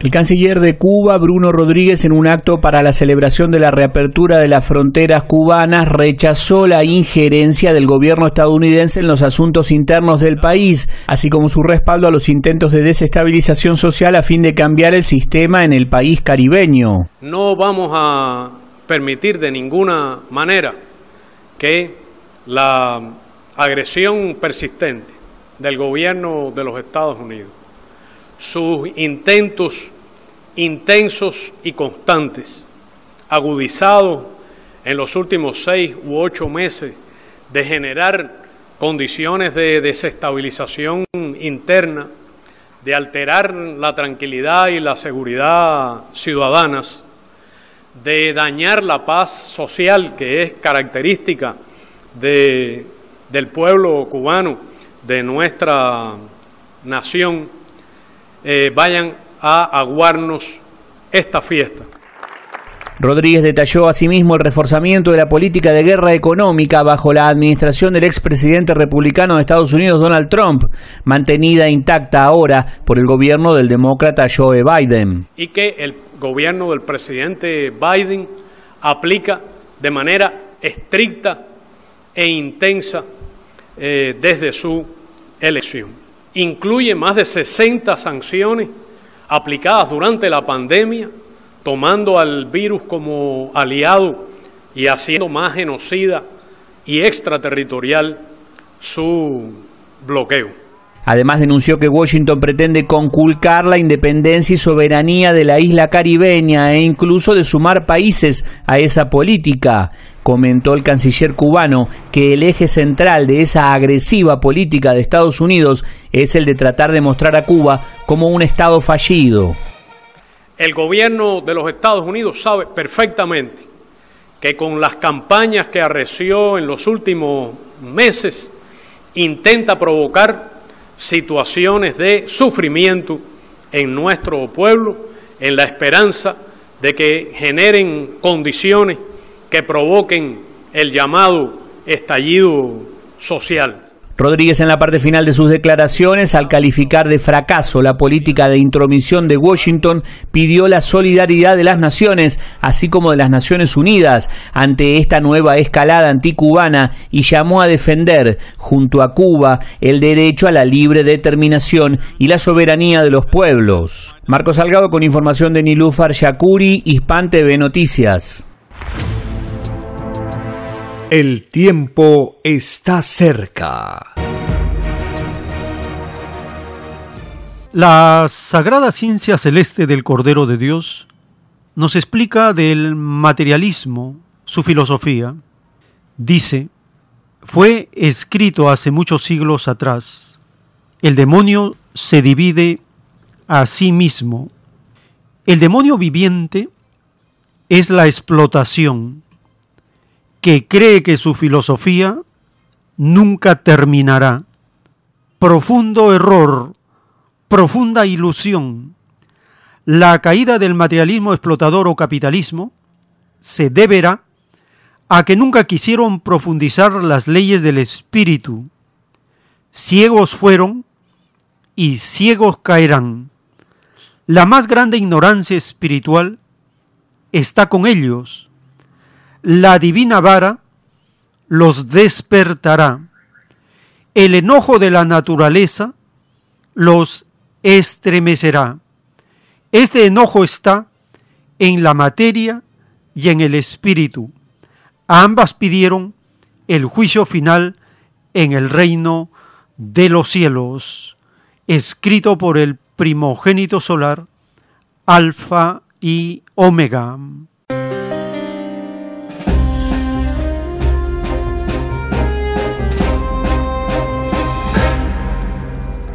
La ceguera y la gran ignorancia de los gobernantes del capitalismo mundial y de los demás que son como sus colonias, en la COP26 no llegan a ningún acuerdo que beneficie a la humanidad. Por lo tanto, el enojo de la naturaleza va a seguir estremeciendo a todas las naciones, dice la revelación que la mayor parte la van a recibir las naciones ricas, las industrializadas, las llamadas grandes potencias. RT publica este informe de los días finales de la COP26.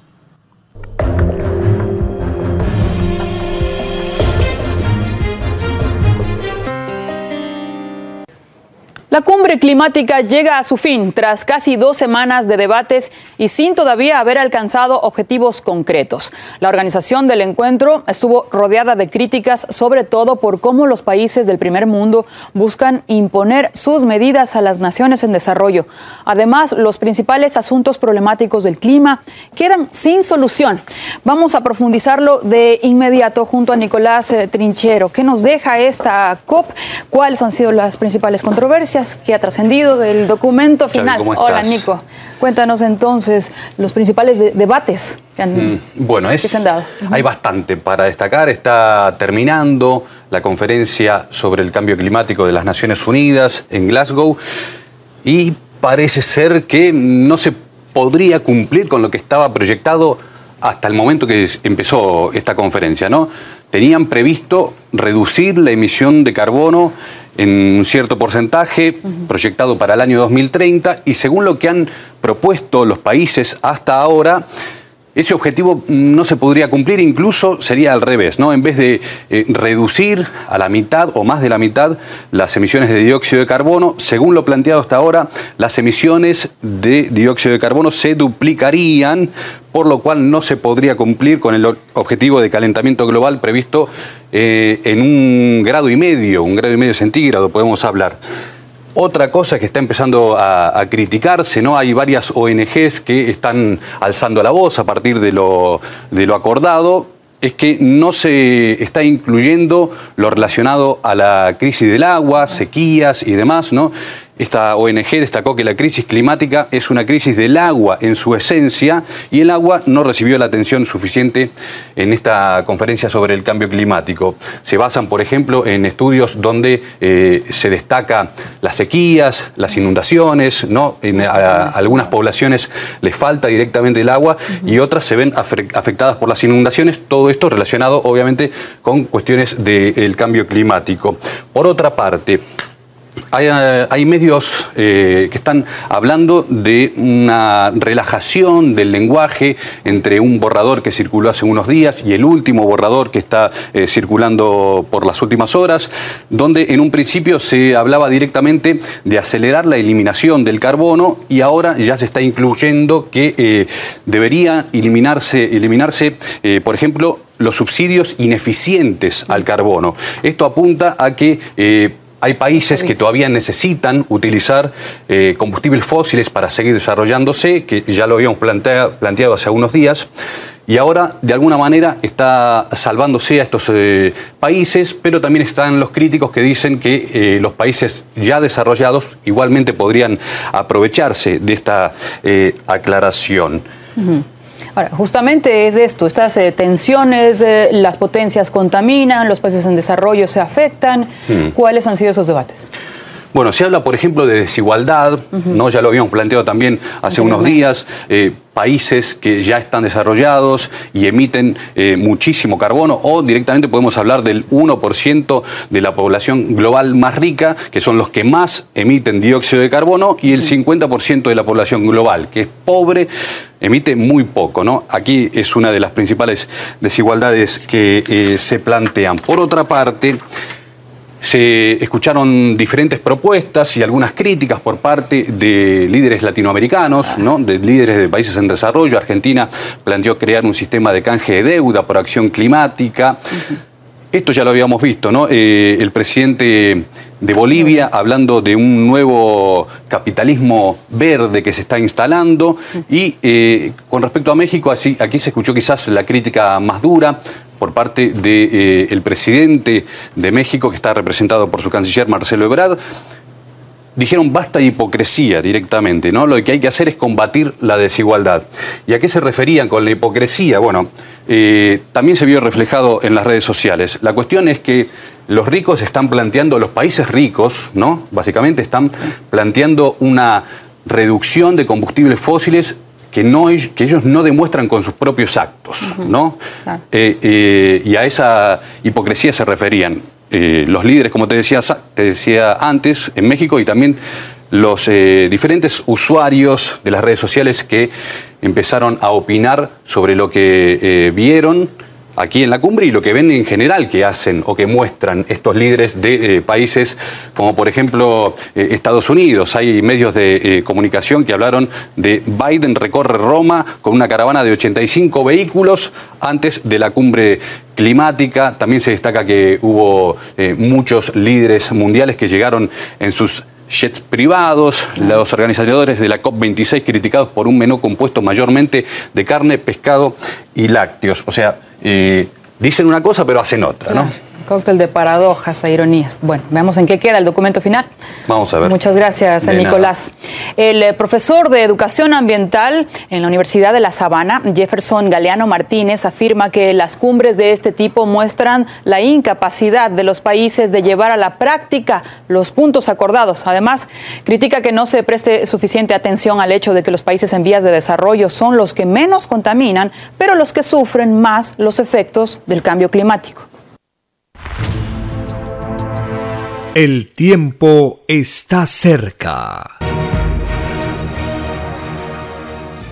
En el juicio intelectual de Dios para este mundo, en el libro Lo que vendrá, están escritos los títulos de los rollos del Cordero de Dios dictados por el Divino Padre Eterno. El título 2498. En las extrañas y desconocidas formas de creencias, llamadas religiones, surgieron los llamados religiosos. Estos seres cayeron en escándalos e inmoralidades, porque tenían la extraña costumbre de hacer las cosas ocultas.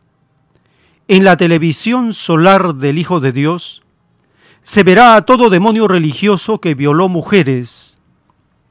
El Hijo de Dios los agrupará a todos de todas las épocas, y todo un planeta que creyó en ellos los verá escena por escena en el instante en que violaban mujeres.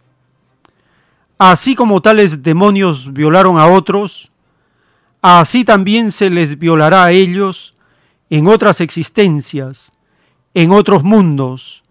Por cada segundo y por cada molécula de carne que poseían las violadas, los demonios religiosos tendrán que vivir una existencia de tinieblas en que ellos serán los violados, y se cumplirá en ellos la divina parábola que dice, con la vara con que mides a otros serás medido, escrito por el primogénito solar, Alfa y Omega.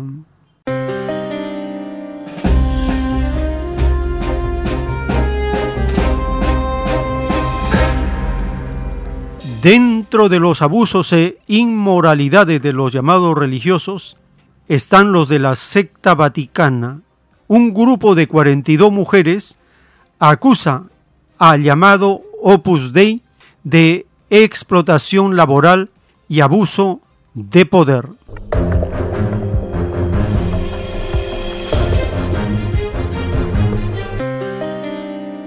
Explotadas laboralmente por el Opus Dei. Un grupo de 42 mujeres han presentado una denuncia en el Vaticano contra la organización religiosa ultraconservadora, a la que acusan de abuso de poder y conciencia. Tienen en común el haber trabajado para el Opus en duras condiciones y sin recibir sueldo alguno. Lucía Jiménez dice que todavía le duelen las rodillas al recordar cómo limpiaba los baños en una residencia de Buenos Aires con 16 años. Yo, por ejemplo, odiaba hacer los baños y vivía en un centro donde había un montón de, de pisos y me mandaban siempre a hacer los baños. Estaba harta del dolor de rodilla, de arrodillarme a hacer las duchas. Entonces ahí en ese momento yo decía, bueno, pero yo tengo una entrega a Dios, tengo que, tengo que hacer esto. O sea, vos no te da tiempo de pensar. Encima me decían que los numerarios que vivían ahí nos pagaban el sueldo. Y yo no veía la plata. Lucía cuenta que cuando se unió al grupo católico en su Paraguay natal, le prometieron a ella y a su familia que recibiría una educación superior. En su lugar se pasó 18 años trabajando 12 horas al día sin recibir nada a cambio. Las 42 mujeres son argentinas y paraguayas. Trabajaron para el Opus Dei en diferentes países entre 1974 y 2015. En la denuncia alegan que su situación era manifiestamente ilegal. Esta soy yo. Sebastián Sal, el abogado de las mujeres, dice que su caso no es una excepción. No es algo inventado acá, sino que es algo que directamente es una política interna del Opus Dei. Después de la denuncia esta eh, apareció un grupo en México que también se está organizando de esta forma. En España también es, es muy común. Escuchamos a la portavoz del Opus Dei, Josefina Madariaga. Puede ser que hayan vivido eh, y que tengan una herida por su experiencia dentro del Opus Dei. Si esto es así, la verdad es que nos encantaría y somos los primeros en querer escuchar, primero recibirlas, para escucharlas, para entender qué fue lo que pasó las mujeres quieren que se les pida perdón y se reconozcan los abusos. El Opus Dei, presente en 70 países y con unos 90.000 miembros, fue fundado en 1928 por el sacerdote español José María Escriba. El grupo disfruta de un estatus único en la Iglesia conocido como prelatura personal y depende directamente del Papa. El tiempo está cerca. Les hacemos recordar de las actividades que se realizan todos los domingos en el Girón Camaná 344, en el restaurante vegetariano Vegetalia. Los domingos a partir de las 3 de la tarde hay la exposición de las copias de los rollos telepáticos. Se da respuestas, se hace las coordinaciones necesarias con los asistentes.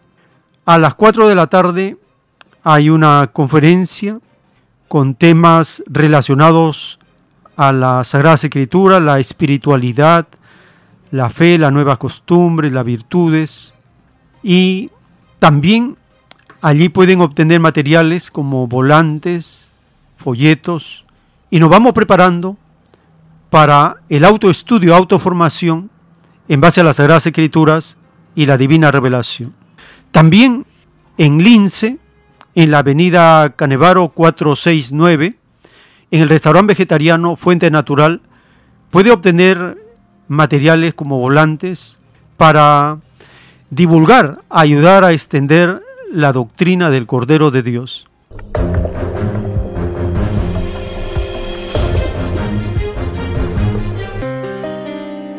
Estamos en estos minutos finales de esta jornada informativa recordándoles que pueden visitar la página web www.alfayomega.com. Allí estamos publicando las traducciones de los rollos telepáticos del Cordero de Dios en libros, en varios formatos. En el menú libros están en PDF. En el idioma español en la parte baja de la página web están en formato de archivo electrónico. Con un clic en la imagen del rollo se abre el contenido y se puede leer directamente en el celular. No se necesita descargar el archivo como es el PDF. Los PDF también se pueden abrir y leer en el mismo dispositivo. También está en el formato EPUB esto es para librerías de libros electrónicos. Están las copias de 70 rollos al tamaño original. Los rollos miden un metro de alto por 70 centímetros de ancho, escritos en español con dibujos celestes, dibujos galácticos. En el Perú solo existen 304 rollos, todos ya han sido publicados, y debe haber unos cuantos más que todavía no están publicados, son poquitos. 2.000 rollos están en la India, 800 en el rebaño de Chile, y el resto circula, como dice el autor, por diversos países.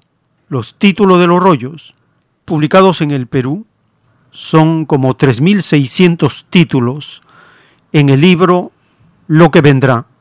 Allí conocemos cómo es la justicia la sentencia, los veredictos, las advertencias, los avisos que nos da el Divino Creador en cada idea que tenemos, en cada intención, sensación, determinación, en cada acción. Así vamos cambiando nuestras costumbres con el conocimiento de causa que cada idea generada va a dar lugar a un planeta con el desarrollo del tiempo, con, el, con la expansión del universo, cada idea que nosotros generamos materializa un planeta, empieza microscópico y va creciendo. ¿Se imaginan la cantidad de planetas que ya tenemos creados cada uno de nosotros? Nuestro cerebro es un semillero de futuros mundos. Cada idea da lugar a un planeta.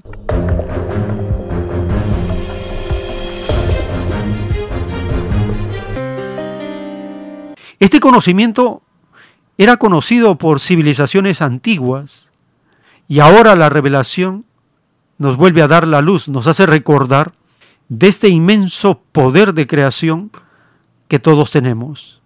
Estamos, por lo tanto, en el campo de la revolución del conocimiento. Con esta revelación, esta ciencia, nosotros sabemos lo que viene, Sabemos que el planeta está en una etapa de juicio progresivo. Sabemos que el capitalismo va a ser abolido. Sabemos que pronto las naves plateadas van a manifestarse en mayor cantidad y el enojo de la naturaleza estremecerá aún más a las naciones.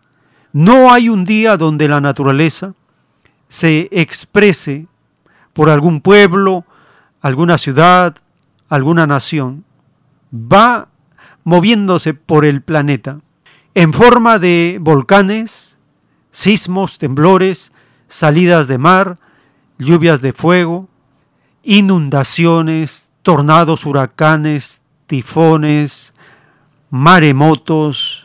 La naturaleza está provocando su justicia muda el juicio mudo de los elementos de la naturaleza fue pedido por esta humanidad si es que llegara a violar la ley de Dios, dice el Divino Padre, que la hemos violado y en un grado extremo, al límite ya.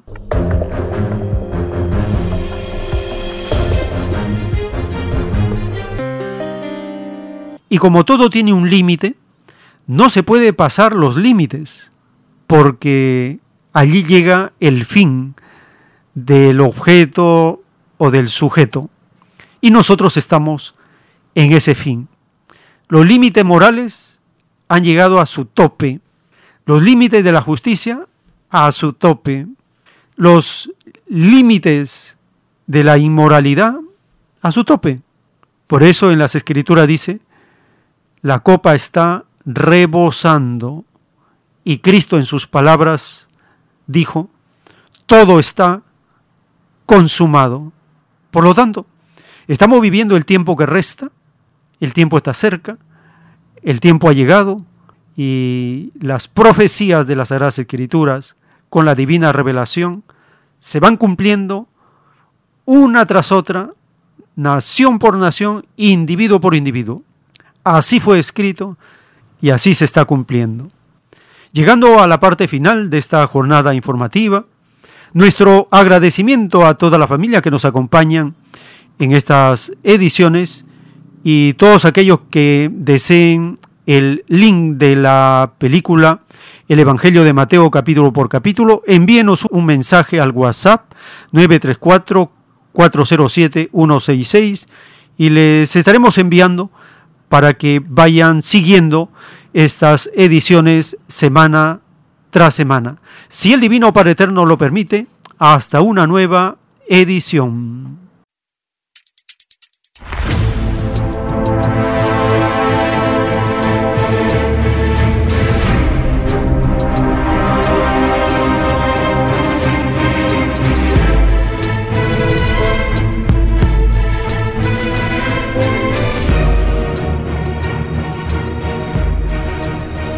Porque la vida en desarrollo no se detiene en ningún instante. Porque el poder filosófico de las masas encuentra el hilo de la ley común de la naturaleza. La igualdad triunfa en la prueba de la vida. Por el principio de un nuevo amanecer en la historia humana, hemos presentado El tiempo está cerca. Para ver el reino de Dios, para vivir el nuevo estado de cosas del nuevo mundo.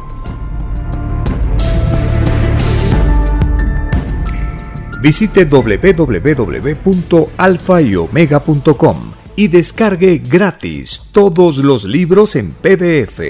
Vea y lea los libros digitales en formato EPUB y disfrute la lectura de la ciencia celeste.